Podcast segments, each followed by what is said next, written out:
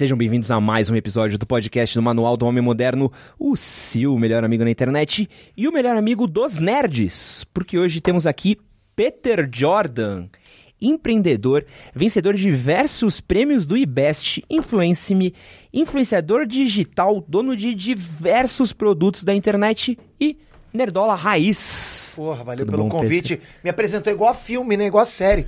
Pô. A gente não sabe como é que é o protagonista. Sempre tem um cara lendo a ficha dele, né? É. Pra mostrar o poder dele. Pô, maneiro demais. Tipo gostei. Esquadrão Suicida, né? Tipo assim, a gente Peter, tem que saber o assim. que cada um faz, né? Peter, eu fiquei impressionado com o carinho da galera por você quando viram que você vinha aqui. Ó, E eles mandaram aqui diversos recados, assim, eu fiquei impressionado mesmo com o carinho da galera. Pô, chegou aqui, ó, algumas mensagens que vieram. É, Fala, Peter, gostaria de saber mais sobre a sua infância, mais em específico a respeito da Era da Pedra Polida. eu imaginei. Eu sabia que a primeira pergunta ia ser essa. Ai, tá bom. Aqui tem. Peter, a música do Raul Seixas, Eu Nasci há 10 mil anos atrás, foi feita em sua homenagem? foi. Como foi, Foi assistir? feita homenagem ao peso da mãe dele. É, e não para, viu? É, Como assistir ao vivo a destruição em massa dos dinossauros e ter sobrevivido? Meu Deus do céu. Imaginei. E aqui vai embora. O mais legal aqui que eu achei, o mais criativo é o Como é ter nascido primeiro que Jesus Cristo. Que é um bonito. E perguntando como é ser um dos eternos do YouTube. Tá bom, tá bom. Qual que é a minha câmera aqui, ó? Essa daqui, ó. Essa daqui? É. Tá bom, como os eternos do YouTube. Beleza. Maravilhoso, mas não sou eterno no YouTube, né? Vamos ver. Peter, antes de a gente começar a nossa conversa aqui, temos um presentinho dos nossos patrocinadores de Quack Store, que é uma cueca pra você. Ó, que legal. É, acertaram meu tamanho G. Pô, Bacana, hein? Bacana. Pra quem quiser comprar suas cuecas aí, quero deixar a indicação dos nossos queridíssimos da Cueca Store, o maior e-commerce de moda íntima masculina da internet brasileira. Os caras têm diversos tipos de cueca, por mais diversos tipos de gosto e função e necessidade. Tem cueca sleep, tem cueca boxer, cueca samba canção e todas elas com 15% de desconto usando o QR Code que tá aqui na tela e com o nosso cupom MHM15. Então você compra a sua cuequinha. Provavelmente deve ter uma cuequinha do Batman lá também. Pra quem é fã. Então, cuequinhas do Homem-Aranha também. Pô, as cuecas nerdola daí. Acessem Cueca Store e aproveitem. É... Peter, preciso falar uma coisa aqui muito importante. Quero, eu gosto sempre de trazer assuntos pessoais quando a gente vai fazer um pouquinho da- das conversas. E quero falar que, apesar de eu provavelmente já ter te xingado alguma vez no Twitter por causa de alguma teoria da Marvel, que isso Sério? provavelmente deve ter acontecido, o seu curso do Nerd de Negócios foi um dos cursos que ajudou muito o nosso trabalho aqui.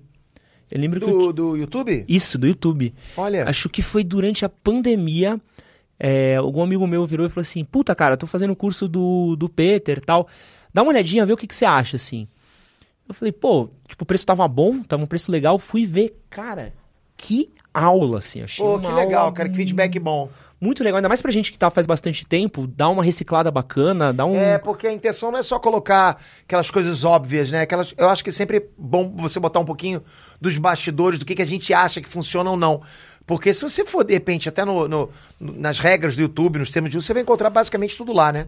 Então, você passar um pouquinho de experiência rola bastante. E eu vivo muito isso, cara, no, nos grupos que eu tô, que eu tô com grupos de youtubers grandes, né? Aham. Então, volta e meia, um cara vai lá, porra, eu acho que tá acontecendo isso. E é sempre bom a gente participar desses grupos, porque não fica esse achismo só com a gente, né? E eu posso passar isso pra galera também. E como é que foi pra você migrar pra essa parada de falar de empreendedorismo? Bom, empreendedorismo eu já faço, né, cara? Eu já fazia empreendedorismo em 99, quando eu comecei meu primeiro site. Porque acho que o que que é empreendedorismo? É você empreender. Só que o meu é sempre foi empreendedorismo digital. Saí um pouquinho, né? na- Tive algumas aventuras fora do digital, mas basicamente foi dentro da internet que eu consegui ter sucesso. Basicamente não, foi na internet que eu consegui ter sucesso. Agora, cara, é o que eu faço, porque eu não vejo nem como empreendedorismo, eu vejo como criação de conteúdo. É o que eu sempre falo, é basicamente o que eu sou. Eu não sou programador, eu não sou músico, eu não sou apresentador, eu sou um criador de conteúdo. E isso, eu acho que é uma interseção em tudo que eu faço, né? Porque eu tô sempre criando conteúdo desde lá de trás, quando eu comecei meus primeiros programas de computador, quando meu pai me deu meu primeiro computador, então eu tô sempre criando alguma coisa. E e eu gosto dessa coisa do feedback da galera, de mostrar alguma coisa, de mostrar pra a galera o que eu fiz e ver o que, que a galera tá achando. Isso vai me movendo. Então, por exemplo, o que você fez agora aqui me dá um feedback, pô, é bom demais. É uma massagem no ego, né? Saber que deu, que funcionou pra uma pessoa. Isso me move, cara. É sempre querer trazer algo novo e principalmente das coisas que eu gosto de fazer, das coisas que eu faço, que eu sei que eu faço bem, eu levo pra internet. E você acha que a internet hoje tá mais fácil ou mais difícil de você viver, de criar conteúdo para ela? Cara, eu acho que tá muito mais fácil, mas tipo, muito mais fácil. E é interessante, cara, porque tem uma, uma pergunta que eu sempre escuto, né? Pergunta não, aquela afirmação, né? Ah, Peter, mas na sua época que você começou não tinha concorrência. Mas você percebe que essa, essa afirmação não tem nem sentido, não tem pé nem cabeça, porque quando eu comecei, o que, que você tinha de feature na internet? Porra. Não tinha nada. Só tinha. A única coisa que você podia fazer na internet de empreendedorismo é criar um site. Literalmente não tinha nem onde achar os sites, porque era. Você entrava pelo Alta Vista, o jeito que era indexado e era Alta ridículo. Vista, quando eu entrei, ainda era moderno, hein, cara? É. Eu, eu, era, eu sou da época do KD. Então, assim, as pessoas falando, na sua época não tinha concorrência. Concorrência de quê, cara? Se, na minha época, a única coisa que tinha pra fazer era criar um site, nem blog tinha. Eu lembro quando eu escutei o conceito do blog, falei, que? Pra que que é isso, cara? Blog? Aí, eu, a única coisa que tinha pra fazer era criar um site e para isso você tinha que ser programador. Não tinha nenhum environment pronto para você chegar lá, nenhum painel para você criar seu site. Então, hoje em dia não existe mais isso de você ah, ter somente um ponto para você começar, só um caminho. Você tem milhares de caminhos. Hoje eu acho que ah, o fenômeno de ganhar dinheiro com o digital ficou, ficou no varejo, cara. Você pode, você ganha dinheiro de tudo quanto é forma, fazendo Uber, iFood. Você tem uma maneira de ganhar dinheiro que antigamente você não tinha acesso. Então eu acho que não existe essa coisa de na minha época era mais fácil. Não existe, ao contrário, para muita gente era até mais difícil. Não tem nem relação com o que eu faço hoje. Hoje você tem centenas de caminhos, se não milhares de caminhos para você começar a internet, ainda mais se você for fazer combinações diferentes. Acho que para começar na internet, ganhar dinheiro na internet é bem mais fácil, principalmente com as redes sociais. Boa. E um outro assunto pessoal que eu queria falar com você, e né, pessoal não só meu também, mas também do Léo, nosso mesista, é que eu tenho e sou diagnosti- diagnosticado também com ceratocone. Que é uma coisa que eu acho que você também tem, não tem? Não, eu tenho glaucoma. Você tem glaucoma? É. Por que eu tinha ouvido falar com ceratocone? Não sei. Nossa, Eu que sei engraçado. você- Pra eu ali no, no- banheiro, você percebeu que a Andressa foi me Aham. avisando ali? Como é que tá sendo a sua relação com, com glaucoma? Então, minha relação com glaucoma. Eu tô conseguindo manter a perda da visão estável, Aham. mas eu sofri muito no início com depressão. Depressão da doença em si, né? Não depressão profunda. Na verdade, eu não sei nem dizer o que é depressão mesmo. Mas eu ficava um pouco pra baixo, né? Porque não é o fato de você não ter a visão que te bota pra baixo. É o fato de você não saber como é que vai estar a tua visão no dia seguinte. Então, a- o glaucoma, ela- ele surgiu em mim, cara, de uma forma assim, avassaladora. Avassaladora. Quando eu tava na Califórnia, ainda começando o Inédito, eu tava enxergando os dois olhos perfeito. Então foi, foi sumindo, minha visão foi diminuindo, diminuindo, diminuindo. Nesse aqui eu perdi a visão. Então eu acordava, caramba, acho que eu tô pior minha visão hoje do que o dia de ontem. Eu achava isso, parece que eu tava vendo isso acontecer. É, desculpa o trocadilho, mas é olho nu, tava vendo. né? E. Então isso me botava um pouco pra baixo, porque eu não sei o que, que tava acontecendo comigo, cara. E aí até que eu fiz a operação, continuei um pouco perdendo a visão depois mais pra frente, mas hoje eu diria que tá controlada a perda da visão.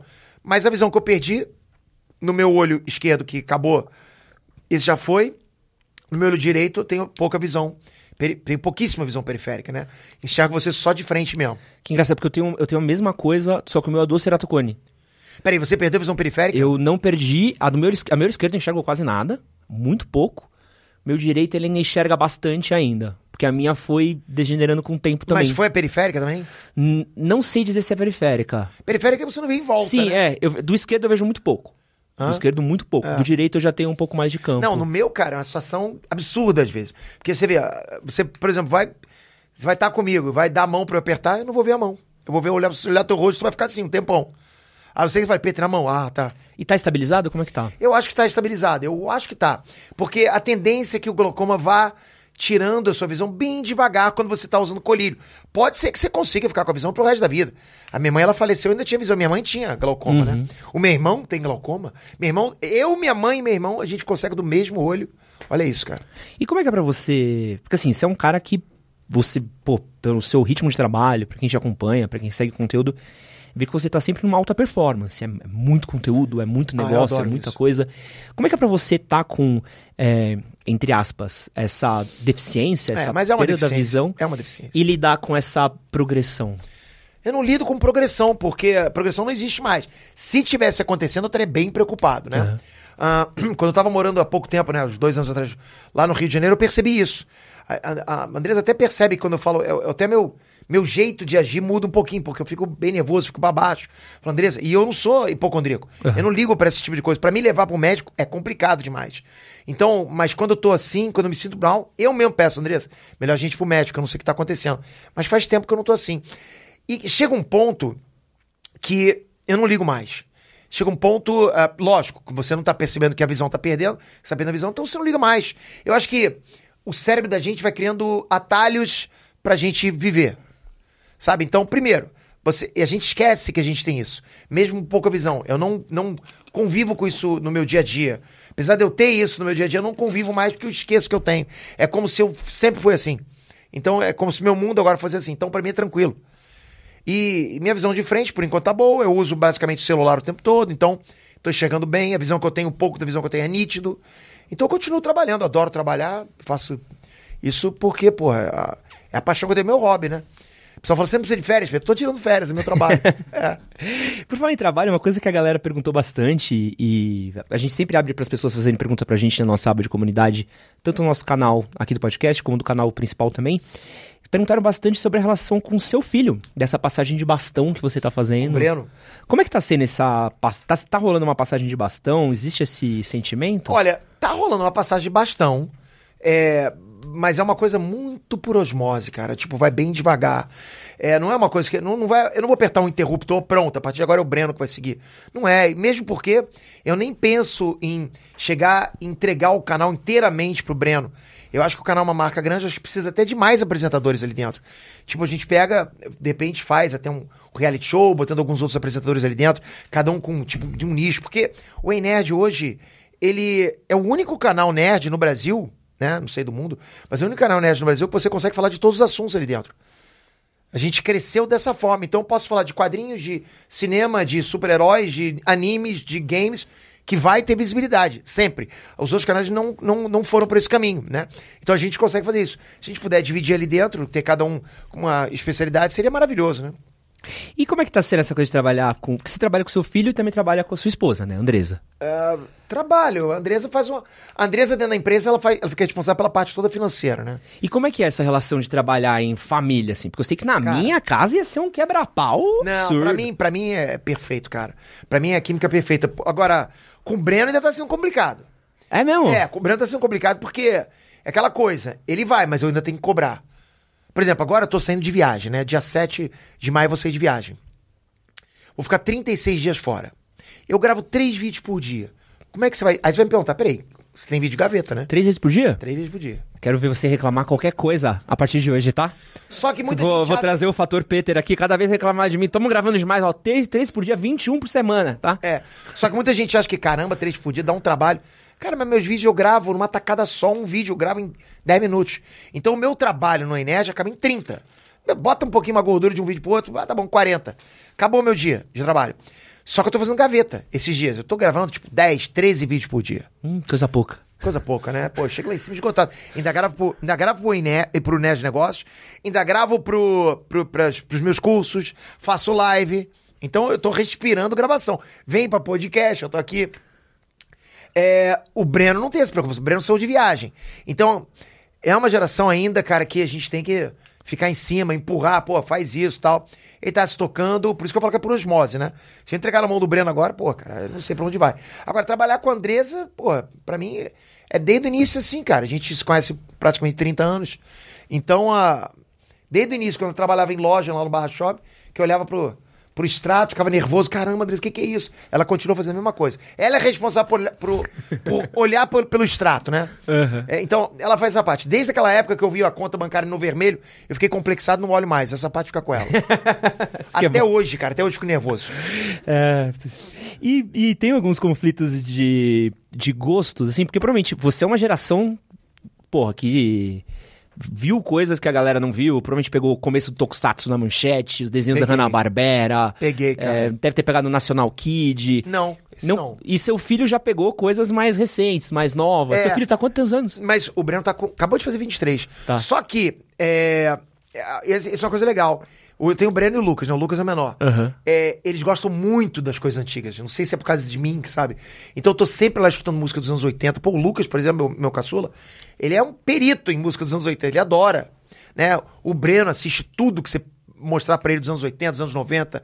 Então ele, é ele gosta de, de- daquela geração da manchete. Ele assistiu Yoko Show, ele assistiu Cavaleiro Zodíaco. Ele assistiu, eh, porra, Changeman, Jaspion. Ele gosta de ver essas coisas, entende? Então acho que você vem de uma geração. Eu, eu sou de uma geração que eu. Pô, que eu era nerd puro, eu adorava aquelas coisas, né? E você vai continuar gostando disso. Então é o que a gente consome em casa. E eles acabam consumindo junto. né? Então, quer dizer, por quê? Porque você fala assim, ah, porque é uma geração que consome. Você falou, como o Breno é uma geração nova, ele acaba pegando uma, uma, uma parte nova. Mas ele pega o que, o que eu consumo em casa, né? Então ele também pega muito das, das coisas que eu vi. Pô, que legal. Acho que é bacana, né? Porque acho que tem. Não sei se você tem um pouco dessa percepção, e eu acabo vendo um, pouquinho, que mesmo que a gente esteja vivendo um momento de nostalgia muito grande, parece que a gente tem uma coisa nossa, da- dessa geração atual, que o que é velho não é bom.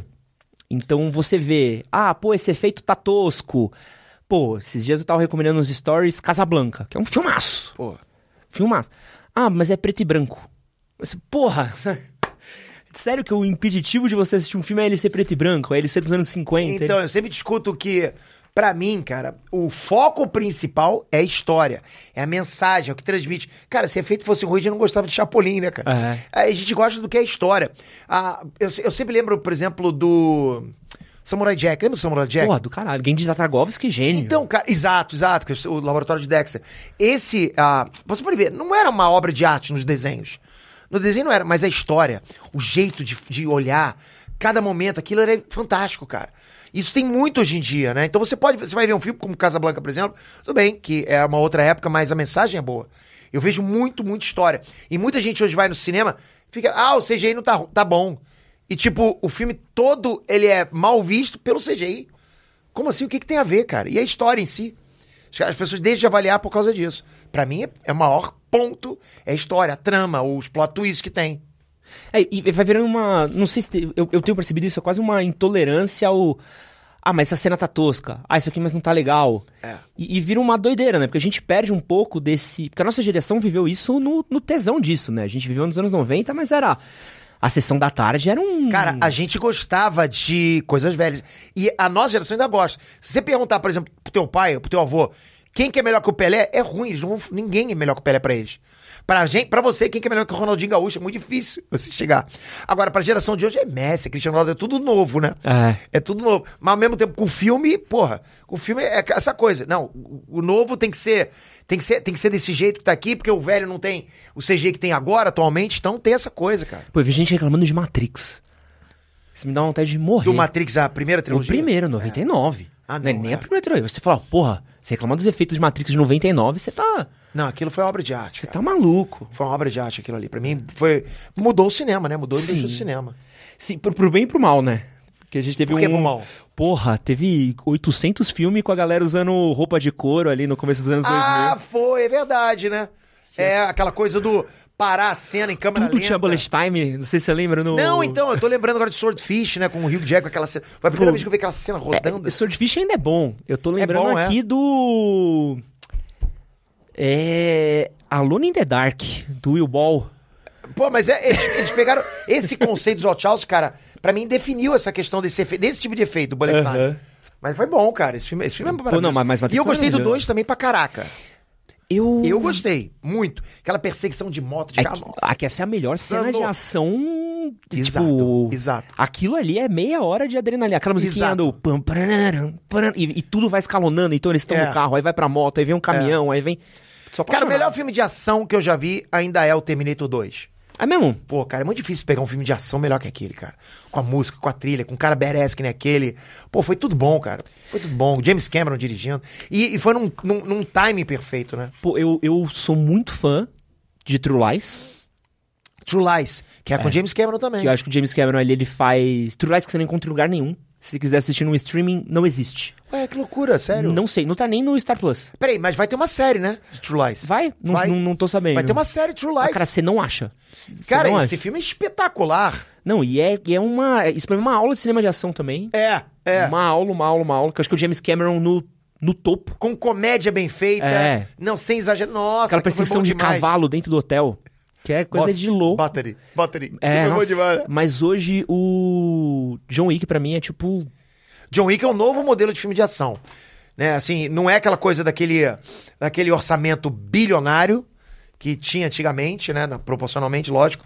Mas, cara, os efeitos, as lutas, lutas mais reais. Você vê, você vê meio que um spin-off que foi o Anônimo no Body. Você viu esse filme? Filmaço. com o Saul O- o Goodman. Odenkirk, é. Maravilhoso. Aquela cena do busão. Você tá maluco. Porra, eu vou encher vocês de porrada. Porque ele é bom demais, cara. Isso é muito Ele é bom bom. demais. Não é legal, né? Porque o, o John Wick 1 fez uma escola, né? De, de ação, assim. É. Os caras foram fazer Atômica, foram É fazer... o Chad Stahelski. Stahelski. Ele tá sendo chamado pra fazer várias cenas aí, dirigir inclusive filmes agora. Muito engraçado que ele não fez nada de herói até agora, né? Não, fez Deadpool. Foi ele? Ele foi ele, não me lembro agora, agora não sei te dizer. Não lembro se foi ele. Mas é engraçado não estar na Marvel, não ter sido Não, cooptado mas ele já, pela ele já foi Marvel ainda. cotado já. Tá sendo já. Eu quero, eu fiz uma lista aqui. E aí eu quero entrar num, num assunto de cinema com você, que é um papo que eu tava tendo esses dias com os amigos e inclusive o pessoal do Piuí. É, falando um pouquinho sobre é, o cinema que a gente vive hoje, assim, os filmes, que eu sinto que tem um certo processo, se não de infantilização do cinema, uma coisa que a gente está vivendo um momento muito focado em coisas da nossa infância. Então eu trouxe aqui para você é, os 10 primeiros lugares de bilheteria de 1996 e os 10 primeiros lugares de 2022, tá? Aham. Em 1996, os 10 primeiros lugares, a gente tinha Independence Day, Twister, Missão Impossível, Jerry Maguire, Preço de um Resgate, 101 Dálmatas, A Rocha, Professor Aloprado, Gaiola das Loucas e Tempo de Matar. Porra, assisti todos. Filmaço. Só... Assisti todos, todos que você falou aí. E não tem um Todos. filme ruim, que é impressionante, assim. Todos os filmes, cara. Em 2022, se você parar pra ver, a gente teve em primeiro lugar Top Gun, é, Pantera Negra, Doutor Estranho, Avatar 2, Jurassic World, ah, Minions 2 ou 3, não sei. eu não vi. The Batman, Thor Love and Thunder, Spider-Man, que, é, que estreou em 2021, mas foi pra 2022, ah, e o Sonic 2. Desses daqui, Você todos percebe uma são continuação ou remake, todos são do mesmo gênero, quase. diferença. Não, e você percebe uma diferença gigante pros filmes que você falou de 96. Ah. Primeiro que na lista, sua lista de 96 tem é, aventura, tem, tem é, drama, tem comédia. Esse agora basicamente só tem heroísmo, super-herói, né? Tirando o Top Gun. Né? Então, é, realmente, você usou a palavra certa, tá rolando uma infantilização. Né? Uma coisa mais do, do, do cinema pra family friendly, né? Sim. Cara, porque a gente teve a geração blockbuster, que veio com Tubarão, com Jaw. Aham. E isso mudou a indústria do cinema. Mudou completamente. O cinema focado em bilheteria. Antes disso era só cinema sétima arte. Os anos 70, cara, você, você acompanha o cinema dos. Sim, sim. muito- Cara, eu vi muito filme dos anos 70. Meu pai tinha uma coleção de New. Hollywood, né? Você tem é, Qual? Bonnie Clyde, É, é, é, com Warren Beatty, aí, por é, exemplo. Tony Cara, Domável. É, então assim, é, é, e o, o cinema dos anos 70, o que eu posso falar, o que definiu pra mim o cinema dos anos 70 era a coisa muito realista, cara. Ele, ele era muito realista. Você, por exemplo, Laranja Mecânica, você olha aquilo, você parece que você realmente está dentro, do- vivendo aquele negócio. Aí os anos 80, 90, os anos 80 foi o do cinema mais voltado pra, pro, pro cara mais casca grossa, pro cara mais que resolve tudo, tipo Charles Bronson, né? E aí os anos 90, pô, essa lista pra mim definiu completamente, cara, o que, o que tinha nos anos 90. Era cinema de ação, com bastante blockbuster, um blockbuster realmente parar quarteirão mesmo, né, cara? De você querer ir pro cinema pra ver. E variação, cara. Aí o tempo foi passando, veio, surgiu o blockbuster 2.0 que eu vejo que é o cinema. É o, desculpa, é o super-heróis. Então, é o blockbuster do blockbuster. É o que, tipo, extrapolou os recordes de bilheteria. Qualquer coisa que fizesse com o super-herói. Eu falo fizesse no passado, porque hoje em dia tá complicado, né? Qualquer coisa que fizesse com o super-herói, pô, é recorde de bilheteria. É. Hoje essa onda tá passando. Essa onda tá passando porque eu vejo realmente uma onda, como aconteceu com os filmes de faroeste, que você teve 20 anos seguidos só de filmes de sucesso de faroeste, e muita gente na época falava que isso nunca ia acabar, cara. Não, o faroeste vai ser pra sempre, não importa. Mas, mas o velho oeste já acabou, não existe mais, não importa. Mas, Super-herói também não existe, né? Mas o faroeste nunca vai acabar, porque é bacana, né? Mostra como é que é a história do- dos Estados Unidos, enfim. E acabou. Encheu o saco. Super-herói tá indo por esse caminho, né? Se não tomar uma. Se não tomar um outro rumo, eu acho que trazer um pouco da essência do que era os anos 90, anos 80, do- da coisa mais um pouquinho séria, sabe? Eu acho que pode tomar um rumo de, de parar um pouquinho, da galera cansar. Eu digo isso até se você comparar, por exemplo. Cara, eu assisti semana passada X-Men Dias do Futuro Esquecido. Filmaço! Reassisti. Nossa, reassisti. Falei, pô, deixa eu... Sabe por que eu reassisti? Eu tava lá no, no YouTube e vi uma cena. Aliás, tava no Twitter. Aí vi uma cena, porra, que bacana Qual essa cena? cena? do... Putz, qual a cena que eu vi, cara? Ai, cara, Que tem a famosa do Dia do Futuro Esquecido, que é a do Mercúrio correndo dentro do, do, do, dentro do, cofre do lá, da, que é legal pra mas, caralho. Mas não, mas não foi essa, foi uma cena que. Ah, não. Foi o, foi o Logan chegando no Instituto Xavier, sendo recebido pelo Fera, pelo, pelo Hank Sim. McCoy. Aí o. Aí eu falei, pô, deixa eu ver de novo esse filme. E vi de novo, cara. E eu vi, cara. Olha, você percebe, a essência do filme é diferente dos filmes de hoje. É diferente, cara. Ali você tem trama. Não é basicamente só história, é uma trama. Você tem um, uns plot, um plot principal acontecendo ali. Hoje em dia, você vai num filme, é só heroísmo, é fanservice, é bacana. Mas, por exemplo, eu que adorei, adorei demais No Way Home, se você parar para analisar mesmo a história em si, ela é simples, cara. Ah, não. No Way Home daqui 20 anos, quando as crianças que nasceram esse ano forem assistir esse filme, elas não vão entender. Porque ele funciona Por causa da nostalgia. por causa da nostalgia. Do Tobey Maguire e do Andrew Garfield. É verdade, é verdade. Mas, pô, foi num time perfeito pra gente. Sim, pra gente é ótimo. Sim, sim, sim. Mas é o que você falou, o, o X-Men Dias do Futuro Esquecido vai funcionar daqui a 20 anos. Vai, vai, vai, vai ter, porque tem trama. Tem início, meio e fim. Ali realmente tem uma continuação. Mas ah, eu acho que falta isso hoje. Cara, sabe o que, que falta hoje no- nos filmes de hoje? Você assistiu os filmes com Christopher Reeve? Sim. Então, pra mim, mudou também a história. Pra mim, mostrou o que que é, o que que seriam os filmes de super-herói, principalmente o, o primeiro. O que que falta pra mim, cara, é, é aquela coisa do da humanização do personagem, do que você viu, por exemplo, no primeiro do Miranha, lá do Tobey Maguire, onde o, o cara sofria bullying no colégio, aquela coisa mais próxima da gente, a briga dentro do colégio. O do Christopher Reeve, você tinha briga dentro de bar, ele tirando onda, ele soprando bola de boliche. Cara, essas coisas eu acho tão bacana, cara. E não só a coisa cósmica da parada, né? Porque acho que afasta um pouco você, cara. É, É, o que tá acontecendo com o Velozes e Furiosos, né? Pô, quando eles chegaram no espaço. Eles já estão indo pra buraco gosto- negro, cara. Olha que eu gosto de Velozes e Furiosos, mas o espaço pra mim Pô, foi tá longe demais. demais. Ah. Eu vi um, um tweet que eu achei muito bom, que era um cara falando sobre onde os fracos não têm vez. Dos irmãos Coen. Não sei se você assistiu esse filme. Não. Filmão, filmão, filmão, filmão. Bom demais. Peraí, assisti. É com. ganhou o assisti, assisti. É com o cabelinho, o- Javier o- Bardem. Ba- Javier Bardem. Cabelinho, que ele tem a É, pistola que ele de- lembra muito. Ele lembra muito. Agora esqueci o nome do outro. O pai dos Winchester. Ah, sim, sim. Ele, ele, eu sempre confundi os dois. E, e é muito louco que ele, tipo, analisando, esse filme fez 200 milhões de dólares de bilheteria. Pois é. E o orçamento não deve ter sido caro. Não, hoje em dia esse filme não faria 15 milhões de bilheteria. Eu vi esse filme, cara. Ele era vilão nesse filme. Sim, e, e é muito louco. Você para pra ver. E aí eu trouxe em 96 e eu, eu fui vendo. Porra, Gladiador. Foi uma das top É de bilheterias. 96? Ele é de 2000. Ah. Ele foi uma das top bilheterias daquele ano. Forrest Gump foi uma das top bilheterias. Parece que a filmaço. gente foi perdendo filmaço, isso, né? Essa coisa desse filme sério. Porque Forrest Gump não é um filme de ação. Só que é um filmaço. Ah. E hoje em dia, Forrest Gump, acho que se estreasse. Cara, no- na minha lista dos meus top 5, por exemplo, deve ter uns quatro dramas. Qual, qual que são os seus top 5 hoje? Top 5? Você diria assim? Você quer na ordem inversa pra chegar até o top 1? Vamos tentar ver se eu Pode consigo. ser, com, com drama. Tá. Não, com drama não. Vou botar todos, cara. Ó, Não, não, não. Fazer um drama pro pessoal ter que. Putz, cara. Eu acho que número 5 eu coloco. Vai ser polêmico. Vai ser É. polêmico. Mas eu tenho que colocar um que não seja drama. Distrito 9. Eu gosto demais. Do New Blowcamp. New Blue Camp. É. Filmar. Um, A- um aliás, triste esse- diretor que não foi, né? Esse. É, e ele vai fazer o, o Gran Turismo. Deus- Deus me livre. Deus me livre. Eu, vou lá, vou lá. Eu, eu sonho até hoje com o Alien que ele não dirigiu, cara. Puta, isso é uma. Qual, qual? Lembra que ele foi cogitado pra fazer o Alien, né? Foi, foi, Ele era foi. pra fazer o Covenant. Mas você não gosta dele? Eu, Eu, gosto, eu gosto dele. dele, mas eu não gosto de nada depois de Distrito 9. Você não gosta de Chappie? Eu, adoro Chappie. Eu acho um filme que não vai. Putz, eu adoro Chappie, cara. Eu adoro Chappie. É um filme louco e eu gosto. Elysium eu não curti tanto, mas eu curti também. É, eu adoro os conceitos dele. É, é. Mas vamos lá, deixa eu botar o Distrito cinco, 9. cinco. Tá, aí no Distrito cara, É 9. muito difícil, é muito difícil fazer na ordem, tá? Ahn, Porque assim, eu, já, eu sei o, o terceiro, o segundo e o primeiro. Tá. O quarto que eu tô tentando achar aí. Putz, cara, vou botar aí o. O Interestelar. Show. Terceiro lugar, eu vou botar a lista de Schindler. Spielbergzão nas mãos. Caramba, mesmo? É. Aquele final, cara, com os caras botando as pedrinhas lá, não tem Ah, como. aquilo é cara. maluquice. Porra, Aquilo é aquilo- o cara que não chora naquilo, ele não existe. Mas não é aí que chora. Ah, pra mim, eu chorei ali. Ali, você chora, você chora uma cena antes. Que é Quando quando, ele ele, encontra os judeus e É. ele tira o anel de ouro. e fala.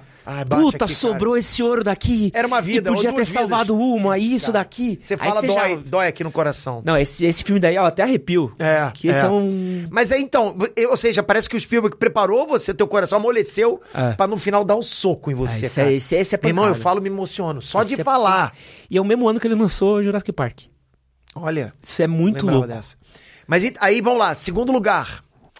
Cara, olha só que engraçado. Segundo e primeiro lugar Tá. são dois filmes do mesmo diretor, do mesmo escritor e com o mesmo tema. Ô, louco. Prisão. Segundo lugar, Espera de um Milagre. Filmão. E primeiro lugar, ah, Um Sonho de Liberdade. Do Spielberg com Darabont. Não, não é Spielberg, não. O Stephen King com Darabont. Exatamente. Caraca. Boa Exatamente. lista. Cara, é- eu- esse filme, quando eu vi, sabe, meu amigo me chamou, ah, vamos lá, Pequena Locadora. E e o estranho, porque Um Sonho de Liberdade foi um filme que não rendeu bilheteria, não deu bom na bilheteria, Aham. também não, não, não tomou prejuízo, mas foi o maior sucesso que teve em VHS. Pelo menos por muitos anos, não sei se ainda é.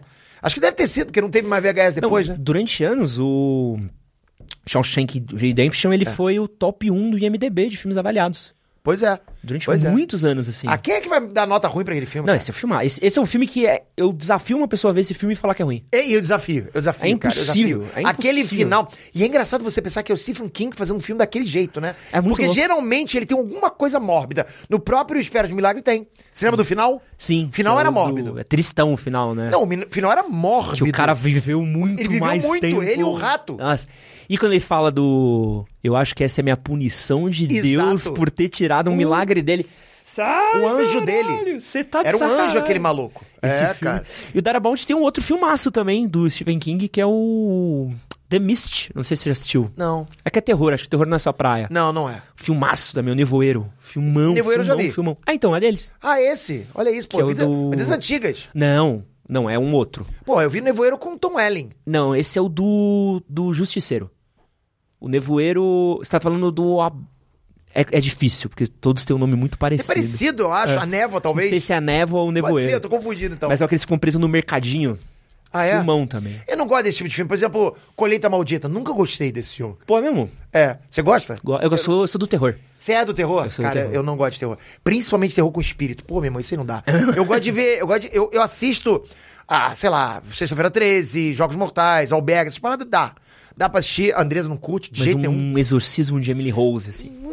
Isso aí não dá, Só cara. pra dar uma- Não dá. Cara, eu assistia, eu assistia, uma vez eu parei no Discovery Channel, aqueles relatos sobrenaturais. Sei. Aí eu falei, deixa eu ver isso aí. Aí, meu irmão, aí a mulher falando assim, aí de repente eu saí da minha casa, fui ali no jardim, tava de noite, aí vi dois olhos me olhando na, na árvore. Eu olhei aquilo, falei, não dá, meu, eu mudei- de canal na hora, a Andressa estava dormindo, eu tinha que ir no banheiro, e aí? Eu falei, eu, Andressa, será que rola você comigo? Porra, cara, é complicado, cara. Mas eu tenho uma brisa contrária que a sua. Acho que eu falei disso com o Rolandinho aqui, né? Eu tenho uma brisa contrária. Eu morro de medo, mas eu gosto de ver por causa disso. Você desafia Porque o é tipo, teu o receio. meu, é tipo minha adrenalina. Porque Então. eu, eu tenho medo, eu me cago, eu sei, eu passo. Eu, tipo assim, eu não posso ver no cinema com namorada. Porque senão eu envergonho. Porque eu grito. Eu fico, vai caralho! Sabe, sai dessa aí! Sabe, eu sou Você essa sabe o que, que eu vi no cinema? Exorcista 3. Aí tive que deixar. Foi minha ex-namorada, né? Aí tive que deixar minha namorada em casa. Meu irmão, eu fiquei com medo aquele, aquele dia, cara. Até pra dirigir eu tava nervoso, cara. Eu, eu odeio o filme que tem velho andando no teto. Porra, não dá, isso não dá, É cara. um, é um gênero muito específico. Tem É. cinco bons filmes de velho Um velho andando no teto. Pô, o Rolandinho podia fazer filmes que tem velho andando no teto. E você falou seus top 5 filmes? Eu quero continuar. Porque você não citou nenhum filme de super-herói ou quadrinhos. Os melhores de Se super-heróis. tivesse que botar um top 3, assim. Top 3. Cara, e se eu falar. Olha, a galera vai falar. Porque a galera sempre me chamou de Marvete, né? Tá? Meu top 3 só tem DC. Ah, terceiro lugar, Cavaleiro das Trevas. Porra? É. Não, eu tô, tô ansioso pelos dois primeiros agora. Porque, pô, Então, porque eu já pensei que ia ser o... segundo, segundo, Watchmen. E primeiro, o Superman, de, de 78. Faz sentido. Porra, cara, esses três filmes, meu, foi pra mim surreal, cara. Porque eu, eu, eu era moleque quando eu vi aquilo, eu era garotinho demais quando eu vi aquilo. E eu lembro da magia que foi aquilo, não só pra mim, o que representou pra todo mundo que viu, pros mais velhos, né, cara? Cara, quando eu vi aquilo no, no cinema, quando eu vi no cinema não, quando eu vi na TV, eu lembro do, do Oscar, o garotinho, o, o, o, o Christopher Reeve, né? Ele mostrando a cena dele entrando no chão assim, cara, caraca, o que que é aquilo? Aquilo foi o, tipo, um antes e depois, entende? Por isso que eu coloco. Então rola essa coisa também nostálgica, entende? É, as pessoas não sabem, e acho que é uma coisa que essa geração tem muito por dada, assim, porque a gente viveu num momento que não tinha filme de super-herói. Não tinha. Superman era, é, Superman era o Batman do Tim Burton e, cara, e aí saía, tipo, às vezes um Batman Robin, um Spawn. fantasma. Putz, nossa. Eu gostei, gostei, gostei. Não, na época eu gostei, mas É. você para pra ver Não, hoje em dia. E você. é E tinha uma revista, cara, tu deve lembrar, aquela revista de Herói. herói, herói. Porra. Então, e volta e meia, você via assim no final. Não, e foi anunciado o filme tal. Parece Não, que eles o vão James fazer. Cameron do Homem-Aranha. O James O Cameron Homem-Aranha do James Cameron. Então, porque era uma promessa que até hoje a gente quer ver. Mas, volta e meia, personagem cogitou de fazer filme. E você pensava assim, caraca, vai ter filme. E era sempre promessa de bêbado. E, e- e- e- era, e era aquela coisa, a gente se guiava naqueles anúncios, cara. A gente queria ver filme e não tinha. Aí surgiu, né? Com o Homem de Ferro, a gente, pô, começou a ver um universo gigante. Porra, é, aproveitando que a gente falou da revista Herói, eu ia puxar pra um outro assunto, mas eu preciso puxar desse. Eu assisti essa semana o maravilhoso, uma é um dos melhores filmes do ano já, uma obra de arte. Se você não viu ainda, você perdeu. Vai. Que é a adaptação de Cavaleiros do Zodíaco pro cinema. Você gostou? Óbvio que não. Ah, bom. Não- eu gostei quando acabou. Quando acabou foi bom. quando acabou, eu falei, pô, obrigado por, por ter me livrado disso. E aí eu tava pra pensar, eu fiz uma lista. A gente teve Cavaleiros do Zodíaco, Cowboy Bebop, Dragon Ball, Death Note, ou Death Note, pra quem critica aí a, a minha pronúncia em inglês. Mas por que caralhos que, que adaptação de anime pra Hollywood, mas não fica nem no médio, não chega nem no, no nota 5, assim. Eu sei por quê, cara. Por quê? Porque eles não. Eles, eles ficam entre a fantasia e o sério. Porque eles querem ter, botar meio termo, sabe? Eles querem pegar. Eles querem fazer com que aquela fantasia toda de um anime seja algo onde você liga a suspensão da descrença tranquilo. Só que não consegue. Você não consegue ligar em nenhum momento. Suspensão da descrença. Você fica, pô, que porcaria é essa, né? Então, não fica nem fantasia nem sério, cara. É, eu acho que você tem que ir pro lado, cara. E pro lado da fantasia. Por exemplo, eu lembro quando começou filme de super-herói, cara, eu lembro quando anunciou o filme do Thor. Eu falei, meu irmão, como é que vai ser um, um loiro cabeludo correndo no meio da rua com umas asinhas no capacete? Pô, vai parecer carreta furacão. Eu pensei nisso na hora, né? Vai ficar horrível isso. Porque, e você entende? Como é que os caras vão fazer? E aí os caras começaram a ir pelo lado realmente da fantasia. No início, a Marvel, ela lutou contra isso. Aham. É, todos, todo um, um universo mágico, de magia, de bruxaria da Marvel, era tecnologia. Lembra como é que era Asgard? Sim. Asgard era tudo magia. Só que depois foi aceitando, foi entrando na cabeça da galera que aquilo é magia. Aí entrou o universo cósmico. Depois veio Shang-Chi, mostrou realmente que existe magia no universo Marvel. Mas eles têm medo, cara, de chegar a isso, de chegar a esse ponto e mostrar pra galera uma coisa que fica totalmente desconectada com, com, com a realidade. E ao mesmo tempo tem outro lado. Tem o lado, por exemplo, do cara que quer pegar um filme de super-herói e fazer totalmente sério, como é Coringa, do Joaquin Phoenix. Você não consegue imaginar aquele filme, o Shazam passando, dando tchau. Consegue imaginar? Não dá. Não, não dá. Então, os caras, eles não, eles não conseguem preparar esse terreno. E fizeram isso com o Cavaleiro Zodíaco, né, cara? Ficou uma coisa sem sentido, cara. Você assistiu? Assisti, pra mim não, não deu sentido. As lutas, algumas lutas foram legais, né? Alguma, alguma questão assim de, de movimentação e tal. Mas aí começou muito câmera lenta, começou a encher o saco também. Ah, tem o Mark da Xambinha, Cascos, assim, né? assim, o Mark da Casca foi legal, o personagem Pô. dele. Mas o Xambinha achei completamente perdido. Não, a Funk Jensen também. Não, o que, que é essa mulher? Não sei também, me que, explica você. que, que, que é mãe do. Que tem É Jean Grey. Que- Não, e. Você tá de sacanagem. E tem uma Jean Grey no filme, né? Que a Athena é a Jean Grey. É, é, é. Isso, Nossa, esse filme é muito triste, cara. Eu, pô, sou. Mas você viu o Evolution, Dragon Ball Evolution? Vi! Qual que você achou pior? Puta, é, esse. Foi a pergunta pra...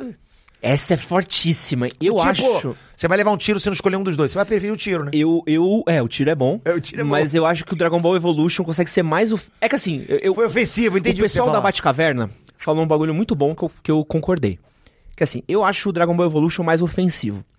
Mas acho uma ofensa em um mundo onde existiu o Dragon Ball Evolution alguém fazer esse filme do Cavaleiro do Zodíaco. Mas sabe por quê? Porque Cavaleiro Zodíaco, é, esse que você viu agora o filme, foi inspirado numa série que não deu bom. Sim, da Netflix, é horrorosa isso, também. isso. Em vez de inspirar na clássica, cara. Não, e é que o Dragon Ball Evolution é mu- eu, eu- quem não viu esse filme precisa muito ver. Porque é o Goku no colegial, que é uma coisa que não faz sentido.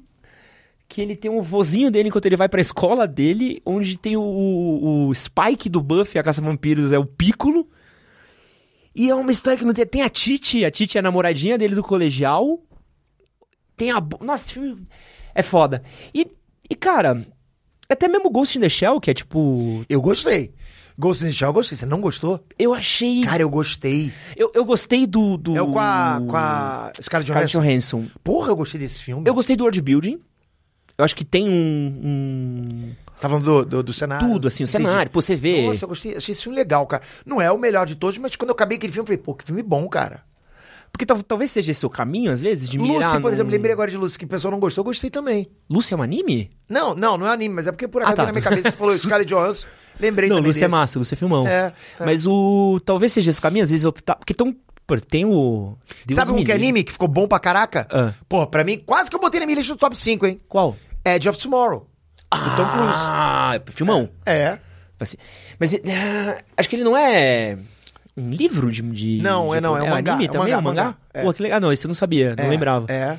Eu sei que o tem os rumores. Alita. Porra, Alita é bom pra caraca. Hum, Você não Alita gostou? Eu não gosto. Alita eu não gosto. Cara, Alita pra mim é uma das melhores coisas que eu já assisti, cara. É mesmo? Alita eu não, Pô, tô não piro. torcendo muito pra que tenha continuação, então tá em conversa. Alita eu não piro. Aí, bom corte pra você. Vai ter continuação de Aí. Alita. Mas tem um papo que a gente ouve desde a época da revista Herói. E esse daí, pô, você que trabalha com site de notícia nerd, você deve ter ouvido as 500 versões desses, que é o filme do Akira, né? O que que tem? Que já... Uma Obra-prima. Que, não, não. Que estão Ah, falando dos rumores. Já teve a versão que ia ter Cara, eu acho que esse Leonardo não deveria ter. DiCaprio. Porque esse é- são raros os filmes que eu vejo como obra de arte. Como aquela coisa que realmente mudou tudo que a gente vê. O, o filme do Akira é um desses, né? Mas tem outros que eu vejo como obra de arte. Falei, pô, um reboot. Um reboot não, mas um remake seria legal. Tipo, você vai, você vai me xingar. É. Acalma. Eu, eu gostaria de ver um remake do De Volta pro Futuro. Eu concordo. Concorda? Que é raro. É raro, tem gente que não queria. Eu, eu, faria, eu falaria uma outra coisa. Eu acho que estaria na hora de ter um De Volta ao Futuro 4. Um... Um requel. Pô, já pensou, cara? Bota o Michael J. Fox como novo Doc. Não, com o bota Dog não. Doc. Seria legal, tipo, se fosse uma continuação, ele é o Martin McFly mais Ah, sim, velho. mas como se fosse. Não, tô falando no Poderia papel. botar um de-aging De nele, ser um né? mentor, sabe? Dele ser um mentor do novo Ah, coisa. Ou e aí o cara voltando, dele. vendo ele no passado. Puta, a galera ia explodir, que nem foi com Mandalorian no Luke Skywalker, né? Porque essa é uma franquia que tá. Tá. Essas franquias do Universal todas, se você parar pra ver, elas estão meio que em banho-maria, né? O De Volta ao Futuro, Tubarão, ET. É, mas. São franquias que São eles franquias não- que não tem por que voltar. É, mas são franquias que você olha, tipo, não tem nada novo pintando. Só que, se você parar pra pensar, eles fazem isso hoje em dia, eles, re- eles resgatam franquias muito antigas. É. Começou uma- a fazer isso agora, né? Fizeram com Indiana Jones, uma coisa que eu pensei que não ia mais voltar, né? Ah, fizeram com quatro no Indiana Jones, agora o cinco. Porra, eu não duvido mais nada que tenha o Indiana Jones 6. É, então não duvido, cara, que tem aí um, um ET2, o retorno. Pô, ET2. ET2 é forte. Pô, imagina. É, eu, aproveitando que a gente falou de Indiana Jones, eu queria falar um pouquinho sobre a Disney. A gente tinha, pelo menos a Disney, pelo menos eu lembro de quando eu era criança, assim, de crescer a Disney como um padrão de qualidade muito alto, assim. Então a Disney era foda. Então a Disney é Bela Fera, é Rei Leão, Já viu pra onde é vai. Pinóquio, é Branca de Neve. Mas nos últimos anos, a Disney pra gente tem sido live action, todos de uma qualidade um pouco duvidosa. Então, tu pegar agora o Peter, Pete- Peter and Wendy, que saiu essa semana da Netflix, teve o do Pinóquio, horroroso. A gente teve as adaptações dos últimos anos, Aladdin, Bela Fera, Rei Leão. A própria questão da Marvel, a própria questão também das algumas produções Star Wars, o queridíssimo Ascensão Skywalker. O que acontece com a Disney que esse é, Dinheiro, cara. Dinheiro, estão visando isso, cara. Estão visando isso estão acelerando a produção. É, é aquela velha história, aquele velho gráfico em X, quantidade e qualidade. Às vezes ganhavam dinheiro antes também, não? É, ganhava, mas eles quise- quiseram triplicar, quadruplicar aquele dinheiro. Só que né, foram pelo caminho errado. E algumas produções estão errando demais, estão focando em muitas pautas sociais, deixando a história, pro- de- deixando a história um pouco de lado. Né? Estou falando de produções não só cinemas, no streaming também. Isso cansa a galera, cara. Cansa a galera também, bastante. Né? Então, eu vejo produção em larga escala afetando afetando a, a bilheteria, afetando o consumo e, principalmente, é, as próximas levas vão ser afetadas pelas, pelas que passaram agora. Porque você pode. Você cita, por exemplo, o próprio o CM. A gente tem uma fase 4 terrível do CM, mas que não foi tão ruim isoladamente de, bilheteria, né? Alguns filmes tiveram resultados positivos. Aí você fala, pô, mas como, né, que tiveram resultados positivos se a fase 4 foi ruim? Porque é um universo compartilhado, então ele veio todo amarrado da fase 3, que foi boa, pô, você veio de Vingadores Ultimato. Então você teve resultados positivos nessa fase 4, mas é a 5. A 5 já começou agora com Quantumania ruim, né, com bilheteria não se pagando, então... Eu acho que eles vão ter que, cara, mudar um pouquinho. E já tá começou as mudanças, né? Mas é, mas é, é que é foda que o. É que tem a Marvel, e acho que a Marvel é até um papo pra gente falar à parte. Aham. Mas quando eu olho pra Disney, eu vejo esse bolo, né? Porque, tipo. Mas é um bolo. Você olha, tipo, Marvel, você olha é, Star Wars, você olha Disney, Disney. E parece que todas estão cometendo os mesmos erros em todos os lugares, assim. É meio bizarro, assim. Você vê. Porra, qual foi o último grande filme da Disney que você viu? A própria Pixar. Pô, adoro Pixar, apaixonado pela Pixar. Não, tirando o Semi, a última coisa- grande coisa que eu vi da Disney foi Mandalorian. Tá. Primeiro bom, e segundo. Bom, bom, bom. Né? Boa série. Boa série, mas ah, o que acontece? Nessa questão de ficar acelerando as produções e, e apostando em muitas pautas sociais ali dentro, que eu, de novo, eu não sou contra a pauta social, eu sou contra você deixar a história de lado pra forçar a pauta social. Cara, isso você deixa a história de lado, você, você não tá caprichando no que deveria ser o principal do, da tua obra, né? Tem uma pergunta aqui, que acho que entra um pouco nesse seu mérito, que é o que o Demetrius Franças falou.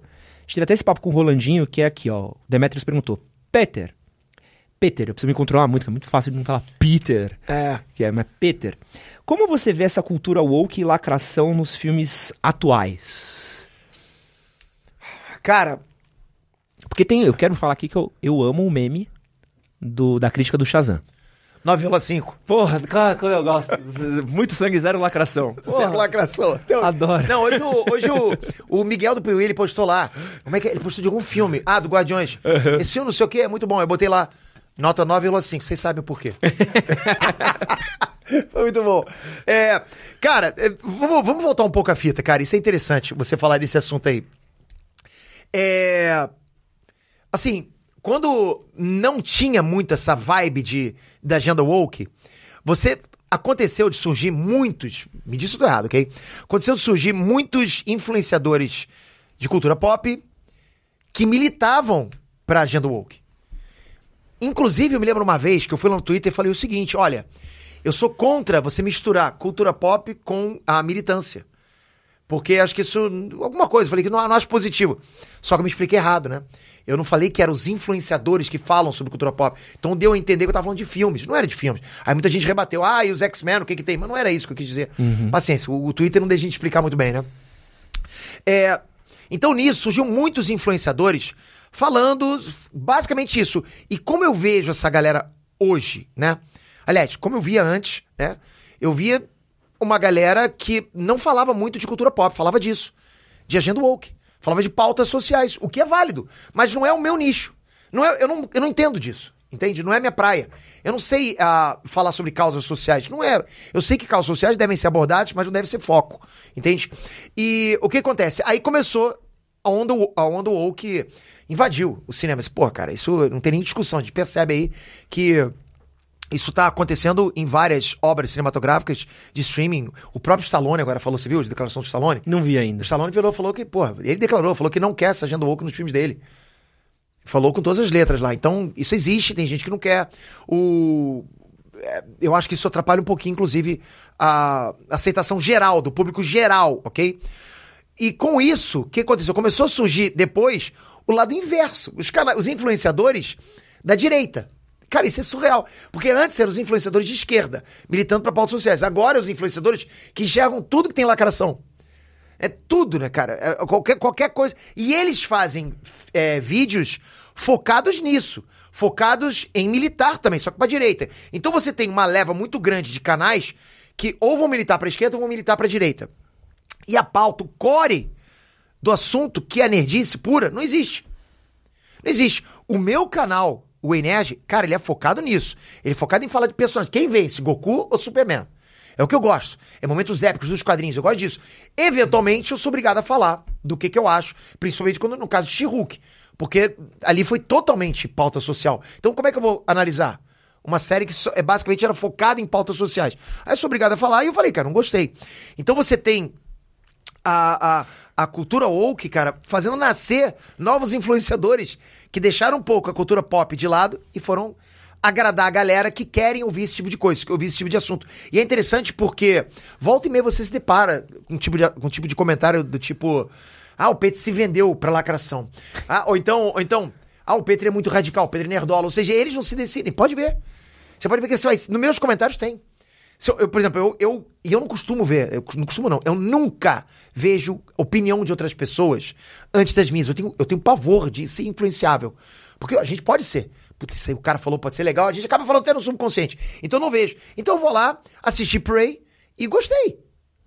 Eu gostei do, do Predador. E eu não tinha me ligado nenhum momento que aquilo pudesse ser lacração. Porra, uma, uma, uma Índia ganhando do Predador? Porra, e daí? Ganhou com, os mesmos, com as mesmas armadilhas. Pô, o Danny Glover ganhou do Predador. Porra, Danny Glover. o Arnoldão ganhou com as mesmas armadilhas que a Índia. E eu achei legal. Aí depois o Pedro se vendeu pra lacração. E aí você vai nos comentários, por exemplo, dos canais uh, de cultura pop que militam mais pra direita, né? Que falam mais da lacração, que são contra a lacração. Aí você vê os comentários. Eu assisti o Peter, mas depois que ele falou bem de Prey, não dá mais. Ele se vendeu. Cara, não vendi. Eu simplesmente gosto, gostei do filme. Mas qual que você acha que é? Porque assim, eu, pô, eu gosto muito de cinema. E você também consome, gosta. Ah. E, e o cinema sempre foi muito palco pra gente. Eu gosto mais de de quadrinhos, é o que eu mais gosto. Ah, de é mesmo? É o que eu mais gosto. Ah, mas eu acho que os próprios quadrinhos também acabam usando um pouco disso, assim. De, de Tem a gente também, mas bem menos. É, a gente usar histórias pra falar de- do mundo, pra falar da nossa Sim, situação. sim. É, qual que você acha que seria hoje pra você um filme que é um, um bom exemplo, um bom exemplo de falar de uma causa legal e ser um bom filme ao mesmo tempo? Putz, cara. Sem não se precisar consegui ser woke. puxar na memória algum, algum exemplo. Se você tiver algum aí, me fala que eu te Tipo digo. um Pantera Negra, por exemplo. A Pantera Negra, cara. Pantera Negra foi um, foi um bom filme, mas a gente. Eu acho que o melhor filme que tem, que vai colocar causas sociais, vai botar pautas sociais, ah, ou seja, vai abordar pautas sociais sem prejudicar a história, é aquele filme que você não percebe que tem pautas sociais, né? Ele, ele, ele passou a mensagem, só isso, entende? Eu penso assim, é o meu jeito de pensar. Não tem que chegar e falar, não, essa, essa mulher aqui é a melhor mulher que existe, porque ela consegue fazer isso com, com os homens. Tipo, o cara tem que afirmar isso várias vezes. Por exemplo, Viúva Negra, você assistiu? Nossa, infelizmente. Felizmente assistiu? Infelizmente. Infelizmente? Horrível. Ah, você assistiu, tá. É. Cara, você se lembra do final do Pantera Negra? O cara batendo na mulher? Da Pantera Negra, desculpa. Do Viúva Negra? Sim, não, é horrível. Então, ali, é, o que, que eles quiseram? Eles quiseram empoderar a Viúva Negra. E no, no meu, na meu review, eu falei o seguinte, cara, se, se quiseram empoderar a Viúva Negra, não tinham que fazer ela sendo, apanhando na cara. Na minha visão. Eu falo, eu não sou perito, mas na minha visão não tinha que fazer ela apanhando na cara. Tinha, ela- tinha que fazer ela entrar e ganhar do cara igual qualquer homem merece, casca grossa vence. Tinha que fazer ela dar tapa na cara do cara. Aí sim tu empodera. Então você pega filmes aí onde eu adoro protagonista mulher. Porra, Alita, ahn, ah, Salt, sei lá, vou falar um monte. ah, O Exterminador do Futuro Exterminador 2 do também. Futuro, Sarah Connor. Tem, tem um monte, cara. Tem um monte. Atomic Blonde. Vai falar um monte aí.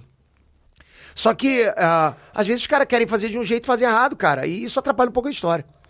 É, E a eu- mensagem é errada. É, é difícil, é, é muito difícil. Até um pouquinho do que eu já, já conversei aqui, é um pouquinho, às vezes, se mistura muitas coisas também com um roteiro ruim, né? Porque o Pois é. Viúva Negra 2 é inteiro ruim. Tipo, E não, e o que que se sobressai? O que que gente, quando o roteiro é ruim, o que É. que sobressai? A- aquelas coisas que incomodam muita gente, que muita gente vai falar. Que são aquela questão da pauta social forçada, entende? É, o, o- a gente falou um exemplo que eu acho que é muito bom disso, é o Caça-Fantasmas das Minas. Pô, cara. Pô, aquele filme podia ser protagonizado por quatro caras, ele ainda seria um filme horroroso. Ah, sim. Aquele Ele filme ainda sim. seria um filme horroroso, Sim. ele seria um filme Só fraco. que os caras insistiram em não fazer uma continuação, não pegar o universo que já era amado por todo mundo. É. Fizeram depois, no Afterlife. Só que todo mundo gostou. É, e aí eu acho que acaba virando um, porra, cara, você ainda pega uma causa, bota num filme ruim, e aí, Prejudica a causa. sim. Prejudica a causa. O que fizeram com o She-Hulk, as, as pautas sociais que colocaram o She-Hulk, cara, foi um, um- um erro tremendo ali pra própria causa, sabe? Forçaram uma questão ali. Quer dizer, todo homem que existe no mundo é babaca. A She-Hulk é meio Velma, né, meio... Porra, cara. Você viu Velma, aliás? Eu vi. E eu vou falar o seguinte, é, eu vou falar o seguinte, eu acho, eu chego a descobrir, eu sou agora eu vou botar o chapéu de alumínio, ok? Eu acho que existe uma questão de, cara, vamos fazer esse tipo, vamos fazer esse Velma aqui desse jeito, porque vai gerar polêmica. Faz sentido. Que, pô, não faz sentido. Não, peraí. Ah. Cara, tipo, não faz sentido fazer, por exemplo, esse, esse Ghostbusters que você falou pra mim. que saiu um universo completamente diferente, com protagonistas mulheres que ninguém conhecia. Quer criar, cria um spin-off, cara. Sabe? Levando, trazendo a galera que já era conhecida pra impulsionar a galera. É o que eu faço. Eu tô criando um spin-off do Inert com o Breno. Eu não cheguei, tô indo embora, tchau, fico o Breno. Senão a galera não ia aceitar. Aqui, ó, tem um perguntinhas da galera que segue a gente que mandaram o seguinte, e aí, fazer a coisa que eu mais gosto de fazer na vida aqui, que é falar mal da Marvel. O John Monteiro mandou o seguinte: Minha pergunta seria: O que você acha dessa nova fase na Marvel? Sem seus principais atores que nós estávamos acostumados no universo da Marvel. E o G. Guedes mandou: Fala, Peter. Você acredita que a Marvel vai conseguir dar a volta para cima com essa fase 5, talvez 6? Tá, então vamos pro Pat. É, respondendo o último, eu acredito sim que a Marvel tem total condição de dar a volta por cima, uh, porque tá aprendendo com os erros, tá percebendo. Muita coisa está acontecendo nos estúdios, né? Os próprios estúdios estão percebendo algumas falhas, e isso é visível, né? Com demissões que tá acontecendo agora. Uh, mas o que, que eu acho dessa fase que aconteceu na Marvel agora? Foi tétrica, cara. Foi horrível, né? Pra mim foi. Uh, não, foi, 4 foi. Foi horrível. Complicadíssimo. E agora, não, não adianta a gente chegar e falar, foi horrível, mas foi horrível por quê? Alguns filmes, isoladamente, foram legais. Né? Tipo, teve gente que não gostou de Eternos, eu achei legalzinho, né? Alguns filmes funcionaram de forma convincente. Pô, eu adorei No Way Home, né? Mas, como fase, universo compartilhado não funcionou, cara. Não funcionou. Não me atraiu, não tinha um grande vilão, não teve nenhum preparo pra fase 5. Cadê o grande vilão ali? Cadê a trama principal, a trama canônica? Não teve algo que prendesse a gente. E uma coisa, se eu tiver que citar o que mais incomodou, lógico que foi a despedida dos personagens que a gente mais gostava. Cara, pergunto pra você. Você consegue imaginar a Disney sem um Mickey? Não, cansou, cansou o Mickey, vamos tirar o Mickey, vamos colocar agora um outro personagem. Não dá, cara. Cara, você não pode chegar. Igual os quadrinhos da Marvel. Você consegue imaginar os quadrinhos da Marvel sem o, o Tony Stark, sem o, o, o Homem de Ferro? Não dá. É por isso que nos quadrinhos morre-se e vive-se. O tempo todo tá morrendo gente e tá vivendo gente lá. O tempo todo. Então, tem essa discussão. Ah, o personagem morreu, deixa ele, passou o tempo dele, tem que botar outro. Cara, os personagens principais. A Marvel, DC, tem cada uma 10 mil personagens. Basicamente tem isso, né? Na ordem de grandeza. Se você. Só que conhecidos, cara, tem pouquíssimos. Pouquíssimos. Acho que não chega nem, a, nem uma centena. Nem uma centena, chega, tipo, nem, Pô, muito menos. É, diria que cada uma deve ter uns, uns 20, 20, no máximo. Uns 20, uns 20. Cada uma. Então você chegar e começar a colocar personagem novo, como aconteceu com o James Gunn botando Guardiões da Galáxia, é um tiro no escuro, cara. Não é qualquer um que consegue fazer o, o que o James Gunn fez. Então o que tem que ser feito, na minha visão, de novo, é você continuar com os personagens. O ator vai embora, os personagens ficam. E isso tinha que ter sido feito desde o início, para acostumar a gente, como é com o James Bond. Uhum. Você não pode chegar agora. Bom, já aconteceu, né? O James Rhodes trocaram o ator. Então, deixar para fazer isso muito pra frente, pode ser um baque. Imagina agora, aparece um, um outro Tony Stark. Galera, quem é esse cara? Não conheço. Mas se fosse trocando já, acho que não vejo problema nenhum. É, eu, teve, eu tive uma percepção, eu já falei isso em alguns podcasts de cultura pop que eu participei, que essa fase 4 da Marvel foi um, um gigante vem aí. Todo filme era um vem aí. Então, WandaVision era o vem aí do Doutor Estranho 2. Como o... assim? Porque é toda a preparação do que a Wanda foi de virar o personagem e termina com, ó, oh, agora ela pegou o Darkhold. E termina. O, a, a mais emblemática para mim que eu venho aí é o Loki, que ela termina completamente com a coisa do, do Mas isso também não era nas outras fases? Eu não sinto isso. Se parar pra ver o próprio Guerra Civil, eu acho que ele tem um, um final nele mesmo. O Winter Soldier, acho que tem um final muito forte nele mesmo. Guardiões da Galáxia, eu sinto que os filmes, eles estavam construindo uma coisa a mais. Guardiões da Galáxia eu posso dizer que é quase isolado. É. E, e, eu sentia que eles tinham isso. A gente tá contando essa história, a gente tá dando elementos de coisas que vão pro próximo, mas o que importa é essa história. E essa história. Nesse, o próprio o Falcão e o Soldado, o Soldado Invernal, a série. É uma série inteira para falar que agora ele virou o Capitão América e vai vir um filme onde ele vai ser o Capitão América. Então eu sinto que essa coisa da construção do universo, que é a coisa que é muito legal da Marvel, tirou o foco de vamos contar bons filmes, que nem é o caso do Homem-Aranha 2, que a gente citou, o próprio do Futuro Esquecido, que a gente citou aqui no podcast. Então eu sinto que perdeu-se isso. E quando eu li a notícia essa semana de que o, o bonezinho, esqueci o nome dele. Kevin Feige. Kevin Feige começou a caçar roteiristas para os filmes dele, Bom, porque tá tendo greve, né? É, mas também, mas eu, sinto que é tipo assim, porra, faz todo sentido. Tem que usar o chat GPT, acho que é a melhor coisa. velho. É, pô, do jeito que tá, os últimos filmes se falarem. É verdade, Você fala é pra verdade. mim que tem que o Homem-Formiga 3 foi feito por chat GPT. Você acredita? Eu acredito, tranquilo. Verdade, verdade. tranquilo. O, o Homem-Formiga 3 é um vem aí do do Kang. E não, você não sabe nem se vai vir, né? Porque agora, É porque agora o Jonathan Majors subiu no telhado, Não né? sabe nem se vai subir no telhado. Cara, eu concordo com você. Eu acho que, inclusive, o James Gunn falou exatamente isso que você tá falando. Que acho que falta um pouquinho mais de, de histórias com início, meio e fim. Ele falou exatamente isso. E.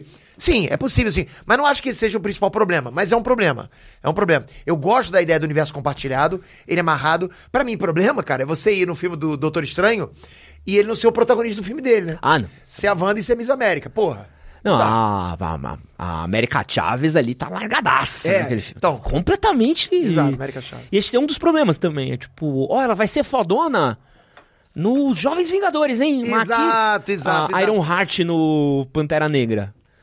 Pô, joga uma personagem lá, que é um personagem, pô, legal. Nos quadrinhos, legal. Teve um papel bacana dos personagens, personagem novo tudo mais. Ela aparece e some, mas ó, quando tiver os Jovens Vingadores, essa aqui vai vai vingar, hein? Esse, Vai. porra, velho, porque tudo... Me conta a história dessa personagem, sabe? Me dá um... Não, então, alguns personagens chegaram lá, pô, tipo, passando por cima do próprio backlog dele, do próprio, né, própria história, do, do back- background do- da história do cara. Então, por exemplo, Capitã Marvel chegou dando porrada em geral, não quer nem saber. Personagem, a, a mulher que vai ser agora vai dominar geral. Isso incomoda, né, os nerdola pra caraca, né, cara?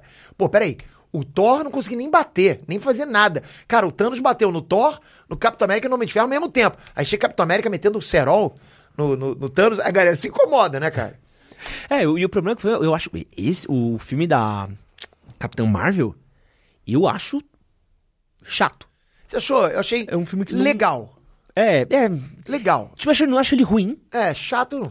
Eu acho que ele é um filme que eu não, eu não consigo, eu acho que tem uma outra edição do, do E diretor. o pessoal não bateu muito com, com a própria atriz, né? É, Com a Brie Larson, porque diz, ah, ela é antipática no é, filme. Brie Larson é, é- Porque ela é tem uns- assim, Ela é- tem um rolê dela. É, ela tem. Só que eu acho que ali casou com uma série de coisas. Primeiro, porque deram pra ela uma personagem que é antipática. Carol Danvers é antipática, é igual o, o- o Tony Stark. O Tony Stark é Aham. arrogante.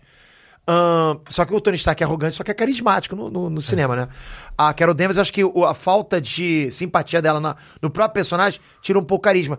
E aquelas entrevistas que ela tava dando na, na época, não sei se você vai lembrar. Deu umas patadas no Chris Hemsworth, né? Então aquilo ficou mal. O próprio Chris Hemsworth ficou, hã? Tipo... É, não, e eu sinto que o filme dela tem, deve ter uma edição, uma versão do diretor desse filme, deve ser muito boa. É, exportaram para outro país, é, né? porque eu sinto É. que ficou, é muito picotado esse filme, me dá um... Você acha? A questão do passado dela, aquela coisa do kart, você lembra que tem o rolê como é que tal é? do pai dela, Não lembro que o pai parte. dela não acreditava nela, e aí tem aquela cena que era do trailer, que é a tela levantando, Lembro, sabe? lembro. Cara, esse é um filme assim. É, entendi. E isso é, era pra ser o momento miranha dela, sabe? Era pra ser o momento do personagem que lembra da infância pra crescer e é. Sabe o que eu acho também, cara? Que falta um pouquinho dos próprios atores se envolverem mais, cara. Do tipo, não gostei disso aqui não, cara. Uhum. Quem fez foi o Marechal Ali, né? Uhum. Com Blade. Ele olhou, meu irmão, o filme do Blade, ele falou, pô, só tem dois, duas cenas de ação. Pô, o que que você que que você acha do Blade do Wesley Snipes? Top. Top pra caraca aqueles filmes, né? Então, cara, olha, os caras estão preparando um filme da, na Disney. Com Blade. Ia ser pra 13 anos, pedir 13. O cara só tinha duas cenas de ação. Não, refizeram tudo. Vai começar a gravar agora. Então eu acho que falta isso. É, acho que é, é um pouco do. Mar- eu sou fã da Marvel, sou Marvete de, de criança, Ah, assim, certo. sou. Meu, meu. Pô, tem um. Deixa eu ver dá pra ver aqui, ó. Isso é um tatuagem do Homem-Aranha, é um Pô, cara, você quadro desgastou com o bem tempo. antigo. Dá pra ver melhor, depois eu te mostro de, na luz. Tá bom. É, mas é uma parada que. Bicho, ver o estado da fase 4 isso era, uma- era ir no cinema triste. Triste. Pois é, triste, isso tá triste. refletindo agora. Eu vi, eu fiz até uma pergunta lá no meu Twitter se a galera vai estar animada pra ver o Guardiões da Galáxia. Não tão. É. Ah, vou esperar sair no streaming. É, esse, esse é outro fator também, né? Que acho que é, atrapalha um pouco. Mas já que a gente falou da Marvel, vamos falar da DC. O Arnaldo Leonardo mandou assim, ó. Peter, você acha que a DC tendo um chefão como James Gunn está em boas mãos? E talvez a DC começou a organizar sua casa muito tarde, visto que se comenta sobre uma fadiga de filmes de heróis atualmente? Concordo com ele. Concordo com ele. Começou a organizar muito tarde, mas ao mesmo tempo tá em boas mãos, que é o James Gunn. O que o James Gunn fez com a trilogia de Guardiões da Galáxia é fantástico. Então, acho que ah, agora é hora de realmente um reboot. Tá certo, tem que fazer um reboot. E se colocar a direção do cara, do jeito que ele enxerga o universo super-heróis, porque ele é um cara que gosta, um cara que entende, e eu acho que faltava isso, principalmente na Warner, ok? Muito mais do que na Marvel, na Disney. Os- o pessoal da, da Warner fazia filme, cara, meu irmão, chama qualquer cara aí. Você entende quadrinho? Não, mas sabe escrever, sabe, então pode escrever pra mim. Era assim. Então sei qualquer coisa. Os, os caras da, da Warner cortavam cenas. Não, não quero isso não, tira isso aqui. Então não fazia sentido. Então agora você ter na, no seu, na sua direção um cara que entende história em quadrinho, que vai ter consultoria de realmente roteirista de história em quadrinho, você tende a ter um universo bacana, um universo legal. E ele é doidinho, né? Ele tem um, um gosto muito peculiar, e eu gosto muito disso, assim. Desse O resgate do o Homem Bolinha no filme do Esquadrão Suicida, pra mim. Cara, eu- é o que eu falei pra você. É o cara que não tem medo do fantasioso. Se é pra botar um homem com, um homem com formato de tubarão, vamos botar, cara. Qual o problema? Pô, ele existe nos quadrinhos, traz pra cá. Alguém se questionou. Tubarão? Um homem tubarão? Não quero ver. Não tem, não existe isso. Com, com ele não tem isso, cara. Se é pra fazer, vai fazer. É, e ele vai full nerd, eu gosto Esse- disso. eu só acho que ele tem que ter uma régua, um termômetro pra piada. Tá. Por exemplo, o Pacificador, a série, eu achei que tinha muita.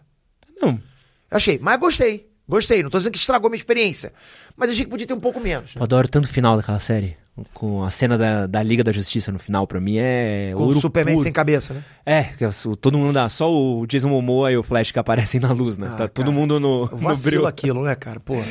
A DC, ah, a DC vacila, né? a É, DC é. não. não Mas tu que- gostou da saída do, do Henry Cavill?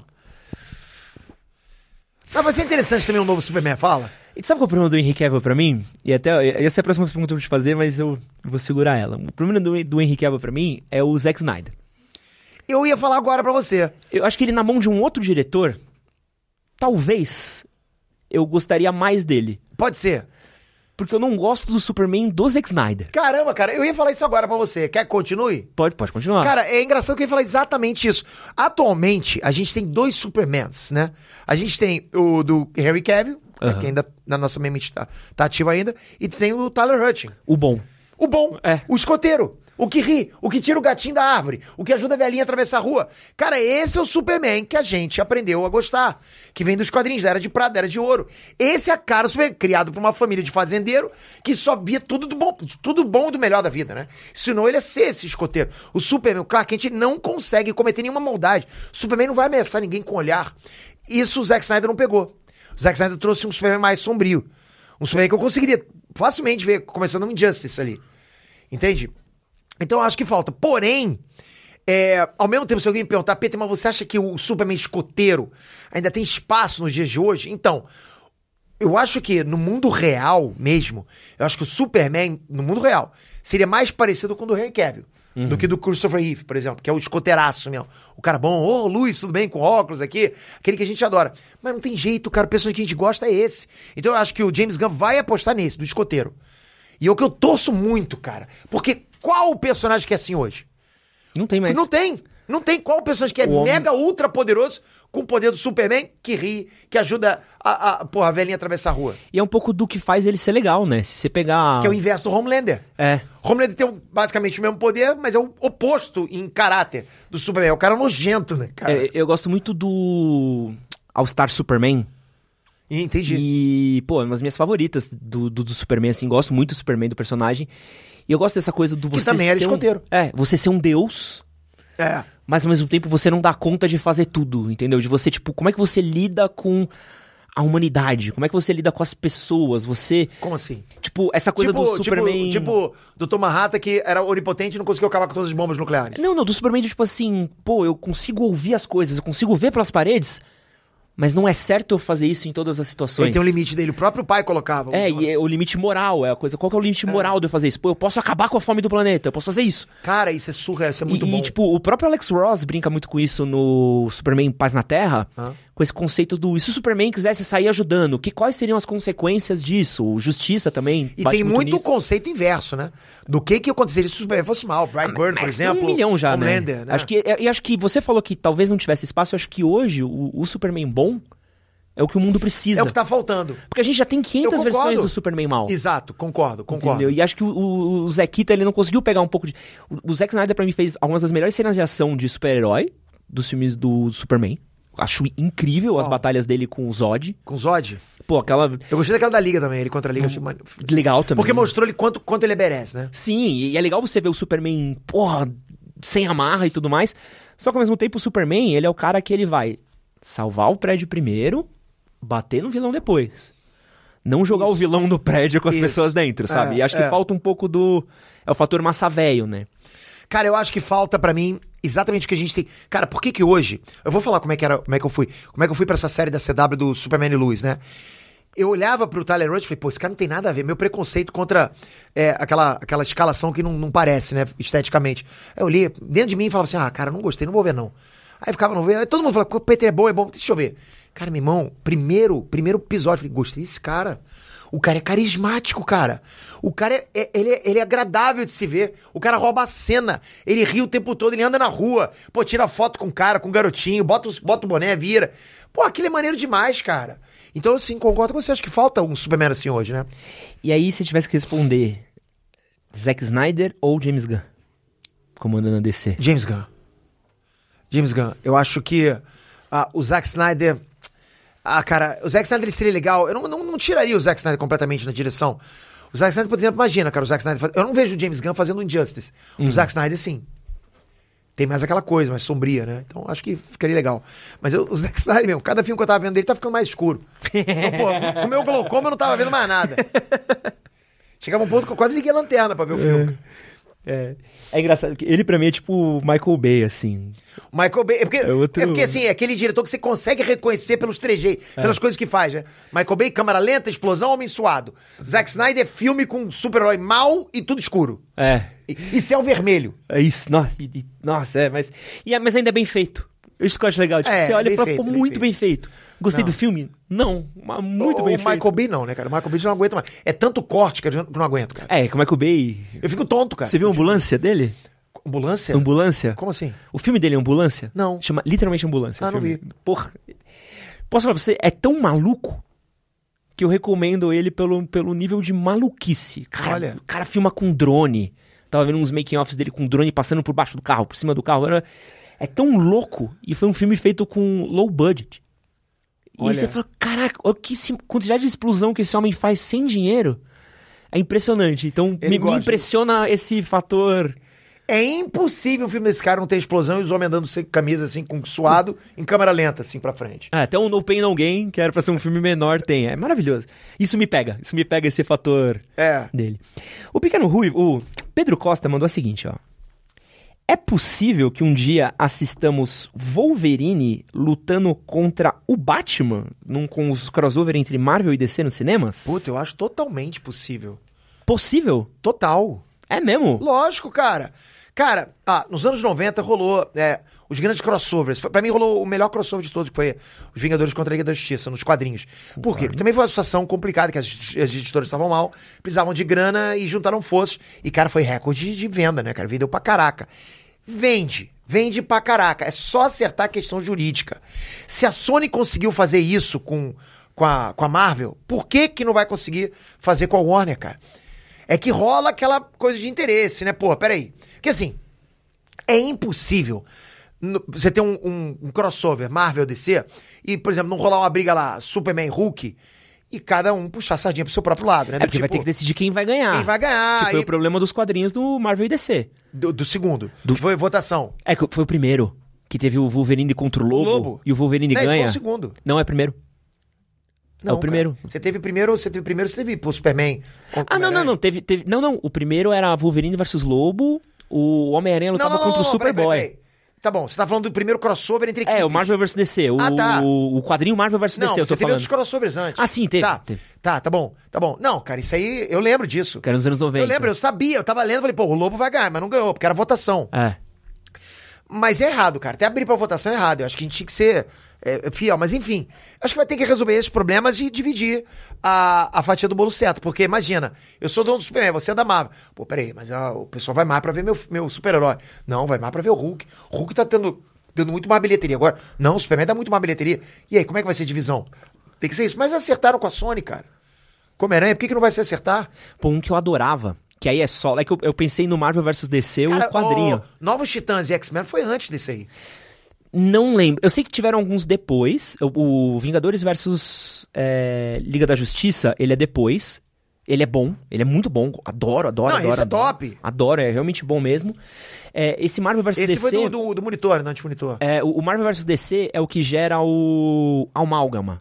É, o Universo Amalgama. Que tem o Batman Wolverine, Sim, o sim, a fusão de Homem-Aranha todos. Super que É. é- é- Legal, legal. Esse Esse daí era, era legal de ver pelo, É, pelo é. acidente de, de trem que era, né? Que era É. histórias legais. Cara, assim. mas olha, vou falar. Eu sei que não é o espaço aqui, mas eu li uma saga agora, cara, porra.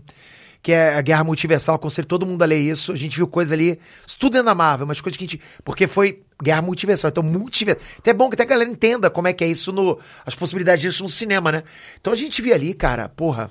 Ah, motoqueiro fantasma de. de sabe, pilotando outros, outros veículos. Você via, por exemplo, Hulk com o poder do Thor, tudo misturado, cara, todo mundo. Porra, cara, é surreal essa série, cara, demais. Pô, um rolê que, que você gosta muito e que eu vou falar francamente que eu brochei muito Vai. é quadrinhos, cara. Sério? Cara, quadrinhos, eu tenho. É que eu tenho, tenho até uma coleçãozinha lá em cima que até te mostro um dia se você quiser ver, assim, puta, eu lia, colecionava. Cara, comecei a ler do Scan, que era o que eu não tinha dinheiro pra comprar quadrinho na época, li. Então Coisa você era aquele trás, cara que era rato de frente. grupo de Facebook. Pô, demais. Demais. Ah, era dos caras do Scan, né? E eu era pior, eu era o cara que ia na gibiteca ler.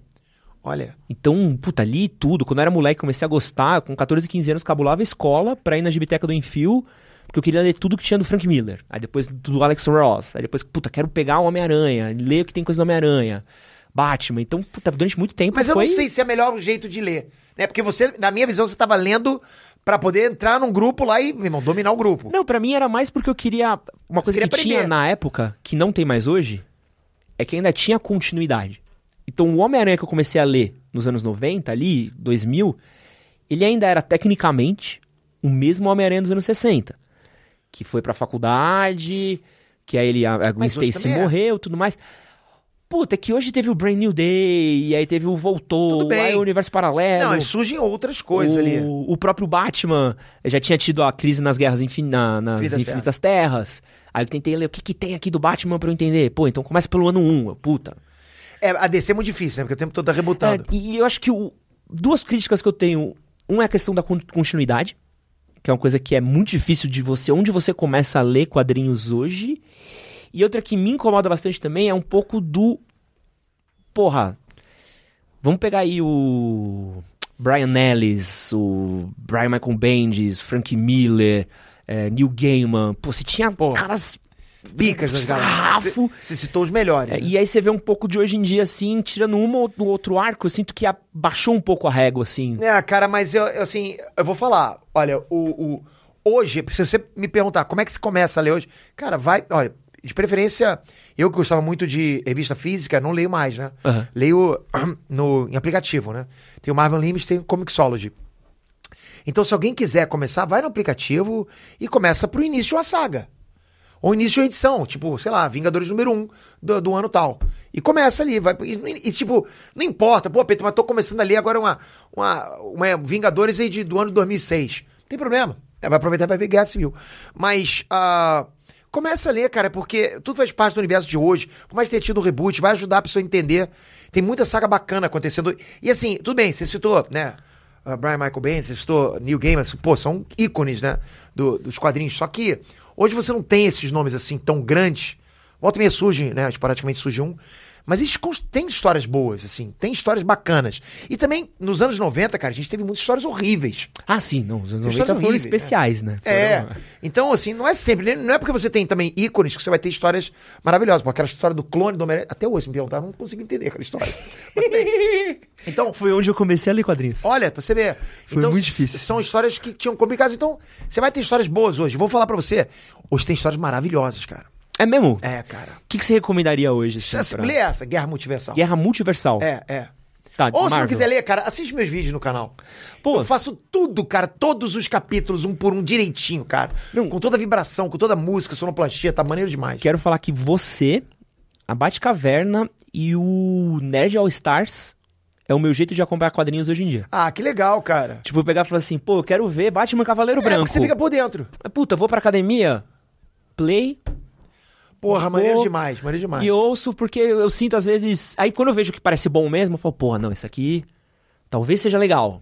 Então dou uma caçada de como é que eu faço pra comprar, como é, que É, eu acho, é. tudo mais. Mas é difícil, cara. Eu brochei muito. Eu vou te falar exatamente onde eu brochei de quadrinhos, que foi onde eu me perdeu. Foi depois do cerco da Marvel. Você não gostou? Eu, achei alucinante Eu gostei. Não, mentira. É o Fear Itself. Ah, do, do, do Mjolnir. É.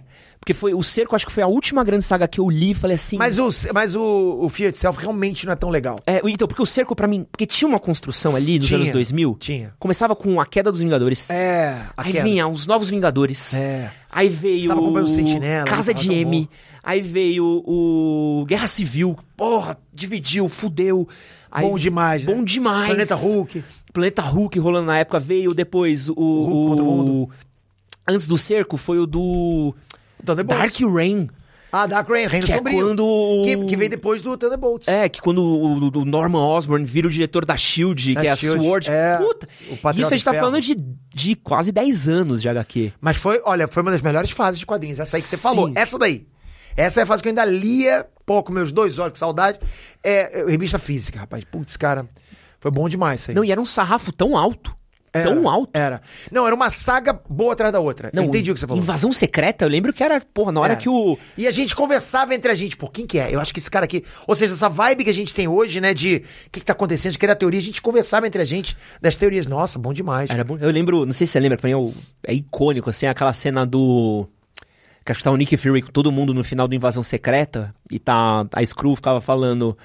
Ah, porque. e- É, tipo, é, ele vai fazer o quê? Ele. É. Ele fala, quem é ele? Ele fala, ah, meu Deus. Aí o cara fala, é, mas meu Deus tem um martelo. E aí aparece o Thor, assim, Cara, só cena épica, cara. Será maravilhoso. Era bom assim. demais. E aí hoje em dia eu, eu vejo, eu fico tipo, ah. Mas tem, mas tem hoje ainda, cara. Entrando aqui na nossa reta final, Peter, pra gente não fazer o cárcere privado, tem aqui algumas últimas perguntas. Manda ver. Mais boas perguntas aqui, ó. O Bueno Geek mandou o seguinte: Olá, Peter, tudo bem? Qual sua opinião sobre aquelas pessoas que usam só roupas nerds ou gamer em qualquer ocasião? Que é o que famoso nerd que tá tipo sempre com a camisa do Homem-Aranha, do Batman. É, o que que tem? Eu não vejo problema nenhum. Não sei qual que eu... O que, que eu vou ter que falar nisso aí? Achei ótimo. Eu não sou consultor de moda. É, mas, cara, se o cara quiser ir, cara, se o cara quiser ir pro trabalho, uma reunião de trabalho, ninguém estiver implicando, vai, pô. O cara gosta. Mas você acha da hora? Você, você, Eu você usa pra hora. tudo? Não, eu não, né, pô, aqui. Ali eu nem sei se é. Não, não é. Não, eu não, não uso pra tudo, não. Já fui em mu- muitos lugares com camisa de super-herói, né? Pode crer. Mas não uso pra tudo, não. Mas eu gosto, cara, tem umas camisas legais. Mas acho que, assim, se a pessoa gosta, usa, pô. Eu sou. Eu... Eu acho legal a pessoa ir fantasiada, né? Não, é. Não vai parecer carreta furacão. Tem o cosplay é legal, mas cosplay tem lugar. Acho que tem, tem uns eventos certos pra cosplay. Cosplay tem lugar. Tem lugar. Não vai numa reunião de trabalho. O cara pode se confundir. Ô, chefe, eu vim aqui porque o Peter falou, não dá. tá, tá lá Não. de Thor. Não, aí não dá. De, com a peruquinha loira dele. É. Mas eu, eu sinto que tem um, um- um- Eu sempre eu acho engraçado uma coisa do nerd. E acho que você- vai concordar um pouquinho comigo. Que o nerd, ele é, era muito apaixonado. É impressionante, assim. O cara, quando ele é apaixonado pelo Homem-Aranha, o cara sai na mão pelo Homem-Aranha se deixar. É Exato, né, cara? É o fanboy. É, o fanboy, assim, ele é muito apaixonado. Só que aí a identidade dele vira aquele gosto dele. E aí é o cara que ele só sabe vestir aquilo, só sabe estar ali. E eu sinto que às vezes tem. Não aceita falar mal, né, cara? É, não, e é um. E vira uma maluquice. É, assim. é. E aí até o ponto dele tá vestindo as roupas dos heróis da banda. Metaleiro é assim demais. É, é. Tipo, o cara só anda com a camisa do Iron Maiden. Eu passei por um contágio social de metaleiro quando eu tava lá na minha sétima série. né? Todo mundo gostando de heavy metal. Eu achava uma bosta, mas perguntava pra mim, eu adoro. Black Sabbath, bom pra caramba. Cara, isso acontece muito hoje em dia. Marvel DC, cara. Marvel DC, a galera briga entre si pra quem que é melhor e xingando a outra. Ou seja, no final das contas, todo mundo gosta de filme de super-herói. Ah, mas eu, eu- sou a favor de falar mal das duas. E deixar Ah, é? a galera brava. Deixa a É, galera brava, então só, tá só joga aquele bait no Twitter. O canal Enéas surge assim, com treta, né? É mesmo? É, até hoje. A treta funciona super bem. a treta. A treta funciona super bem, Léo. O Pô, eu adoro treta no canal, pô. que, que a gente vai falar mal daqui, ó? Piuí, já ouviu falar? Eu não vou muito com a cara, não. Não recomendo. Eu também não. O Léo tá me devendo um dinheiro. Ah, é? Sendo que ele é bom nisso. Uns É 15 mesmo? mil reais, é. Tá devendo pra mim também, cara. Pô, foda, né? Fala pra ele. Vagabundo, né? Mas É. você viu que comprou um apartamento novo, né? Comprou? Tá em Las Vegas. Não, para. Comprou um apartamento novo e tá em Las Vegas hoje. Ele tá? Devendo dinheiro. Vagabundo, né? Caraca, Não sei cara. como o Miguel é, mas o Miguel também não é, não é lá grandes coisas, Porra, né? vou te falar, cara. Tá tendo uma leva muito de, de, de, de novos influenciadores de, cana de canal nerd de, de caráter duvidoso, né? É, é, complicadíssimo. É. Complicadíssimo. Tem um tal de Breno aí que tá assumindo um canal grande. Não, esse, esse, esse eu gosto. esse, esse eu acho legal. E aqui, é, pra gente. Porra. é, encerrar. Não, não vai encerrar, preciso fazer uma outra. Manda ver. Que tem a ver com o seu canal. E aí Vai. eu quero falar em treta. Eu, pô, adoro. Tem uma coisa que você adora Treta. e que eu acho uma bosta. Ih, lá vem. Que eu não gosto. Ah. Dragon Ball Super. Isso é boa. Puta, Peter. Vamos pra próxima pergunta. eu, eu falei que eu gosto de treta, mas não é essa. Cara, vou te falar, vou te falar. Foi a, a, a fandom mais difícil que eu já lidei. É mesmo? É, olha, olha, eu, eu- eu- lógico, eu tô tirando, por exemplo, a fandom da Capitã Marvel, da Viúva Negra, porque essa também é difícil demais, né, cara? Todos são bons. Cara, hoje em dia, quando tem filme de vai sair filme de mulher, eu fico assim, tomara que seja bom, tomara. Fica assim, tomara, que eu adoro falar que é bom. É, mas, cara, quando eu fiz aquele, aquele é, Batman com preparo contra Goku, fiz essa batalha mortal. Porque eu, eu- eu participava do mesmo grupo que você no Facebook. E, e a- quais eram as piores fandom que tinham? As piores fandoms. Batman com preparo e Goku. Esses eram indestrutíveis. Aí eu falei, pô, já que a gente, pra causar mesmo, vamos botar um contra o outro. Só que quando você faz Batman com preparo, o que, que você tem que criar no teu roteiro? Roteiro. Pro Batman. E, eu, e todo mundo falou assim: impossível, não vence. Cara, você pode falar o que você quiser, que Batman com preparo não vence é Goku. Mas mesmo você que vai falar que Batman com preparo não vence ninguém, eu te garanto que você, se eu falar agora pra você o seguinte: ó, cria pra mim um roteiro aí pro Batman vencer fulano de tal. Você consegue. O Batman contra as Dragon Balls e derrotou o Goku. Pronto, acabou, você fez. Então, com preparo, vence. Mas o. Uma coisa que eu tenho do, do, do Dragon, Dragon Ball Super. Super, Aham. que me pega demais, Ah. é que é um nível abaixo. Do Dragon Ball Z? do Z. Vai. Ah, cara, por quê? Não sei. É, porque assim, eu acho que o efeito nostalgia tá muito embutido em você nesse ponto, hein? Eu, eu vejo. Não vou negar, eu também, é, assim, eu não assisti Dragon Ball Z na época, ok? Tá. Eu assisti Dragon Ball Z depois que o Enerd aconteceu. Eu não manjava nem de anime no início, era só quadrinhos. Aí todo mundo falava de Naruto, Dragon Ball, Naruto, Goku, Naruto, Goku. Eu falei, porra, o que, que é isso aí? Eu quero ver isso aí. Você escolheu o bom, pelo menos, né? Não foi falar de Naruto, porque. Você gosta de Naruto? Não, não. Não? Você gosta de Naruto? Eu, eu, porra, adoro Naruto. Ah, Qual que você Peter. gosta? Qual que você gosta? Ah, Dragon Ball. Dragon Ball eu gosto. Só o Z. One Piece. Ah, One Piece eu parei lá atrás. Mas, porra, quer dizer que só gosta. Então, Yu Yu Hakusho? Pica. Pica. Porra, adoro pra caralho. Pica. Bleach. Pica. Ah, então tá, então tá, entendi. Cara, mas Naruto é bom demais, cara. O- Tira os fillers, cara. Mas você tira metade da série, porra. Tira os fillers, você. Não, você tira os fillers e sobra. Não, não sobra nada. É, então, tira não, os mentira, mentira. O Naruto Sobra roubou, assim, sobra o Naruto roubou. Não, não, não, sobe, sobe assim. Mas Dragon Ball Super, cara, é uma outra, é uma outra história, é, é uma outra. É um outro momento, mas fez coisas que você nunca viu em nenhum anime. Encher estádio, você nunca viu isso. Então, eu, eu gosto. Eu acho que o Dragon Ball Super, ele é uma celebração a Dragon Ball. Mas funcionou. Funcionou. E vou te falar, foi meu one hit. Eu Não. aconteci dali, porra, eu devo tudo a- a- ao tio aqui. Entra no seu canal, é só vídeo de um milhão de Dragon Ball Super. é Porra, cara, eu adorava aquilo com saudade. O pessoal falava que eu ia vender pipoca, quase vendi. ia acabar pra mim ali. Mas, cara, é o, é eu, eu- pelo menos eu tenho um pouco disso, que o Dragon Ball Z, ele tinha muito ainda uma herança do Dragon Ballzinho. Da coisa da construção da saga, dos personagens. É. Uma coisa que eu amava, principalmente no Dragon Ballzinho e no Dragon Ball Z, é como os personagens ganhavam as lutas quase que meio na cagada. Ah, tinha então, isso, né? tinha tipo, o Goku vence o Vegeta no, no, No Z. No Z, cara, é completamente cagado. Precisa de uma soma de fatores ali. O Yajirobe aparecer com a espada, É, o Gohan é. virar o, o gorilão. Precisa, sabe, precisa virar tipo uma pá de Uma combinação coisa. de coisas. O- Sim, se você parar pra pensar, em toda a história de Dragon Ball, o Goku, ele nunca foi o, o mais poderoso. Nunca, ele nunca venceu os principais vilões. Sempre foi alguém ou outro que venceu, né? E até hoje, cara, ele não é o cara mais poderoso da própria obra dele. Não consegue, ele nunca teve esse momento de mais poderoso. É, mas eu sinto que o Super ficou muito mais focado nas lutas, nas batalhas. Mas é essa a diferença. Isso eu sempre falei. As pessoas, as pessoas me perguntam: você prefere Naruto ou Dragon Ball? É uma pergunta que, tipo, não dá nem pra comparar. Apesar dos dois serem animes, um é focado muito mais em história do que o outro. Só de eu ter falado isso já vai ter uma porrada de gente fazendo react. Aí Um vou provar que não é peita errada. Cara, mas Dragon Ball é focado em luta, porra. Ah, tá, tá, tá. Pô, tem muito isso. Naruto não, Naruto tu dá um background gigante pra cada um dos personagens. Tem história. Porra, tem filha pra contar a história do, do- do- Pô, tem filha de filha. Tem flashback em filha. Tem tudo ali dentro. Tem Naruto roubou. O Naruto roubou carro. Me pega muito. Esse eu não lembro, cara. O que? O Naruto roubou carro? Que que eu é isso? É um adoro mostrar isso. É um filler. Pô, então eu pulava filha, cara. Pô, então você perdeu o melhor, o Não, ponto pulei, alto pulei, do, pulei do. Naruto. Vi bastante, mas pulei. Quer ver? Naruto roubou carro. É, é inacreditável isso aqui. Ainda bem que eu não vi isso, cara. Ai. Ok. É, vi. é inacreditável. É inacreditável que, É. que vira uma subcursal do Mas Transformers. agora em Boruto tá, a tecnologia invadiu Konoha, né? É, não, Boruto, Boruto, Tá bom, cara. não. Boruto Não tá bom, para, você tá preconceituoso, Não me cara. convence. Naruto não tava bom. Não, não, mas agora tá. Vamos ranquear aqui, é ó. bom. Ranquear aqui agora. Vamos lá. Sem, sem o apego do AdSense. O quê?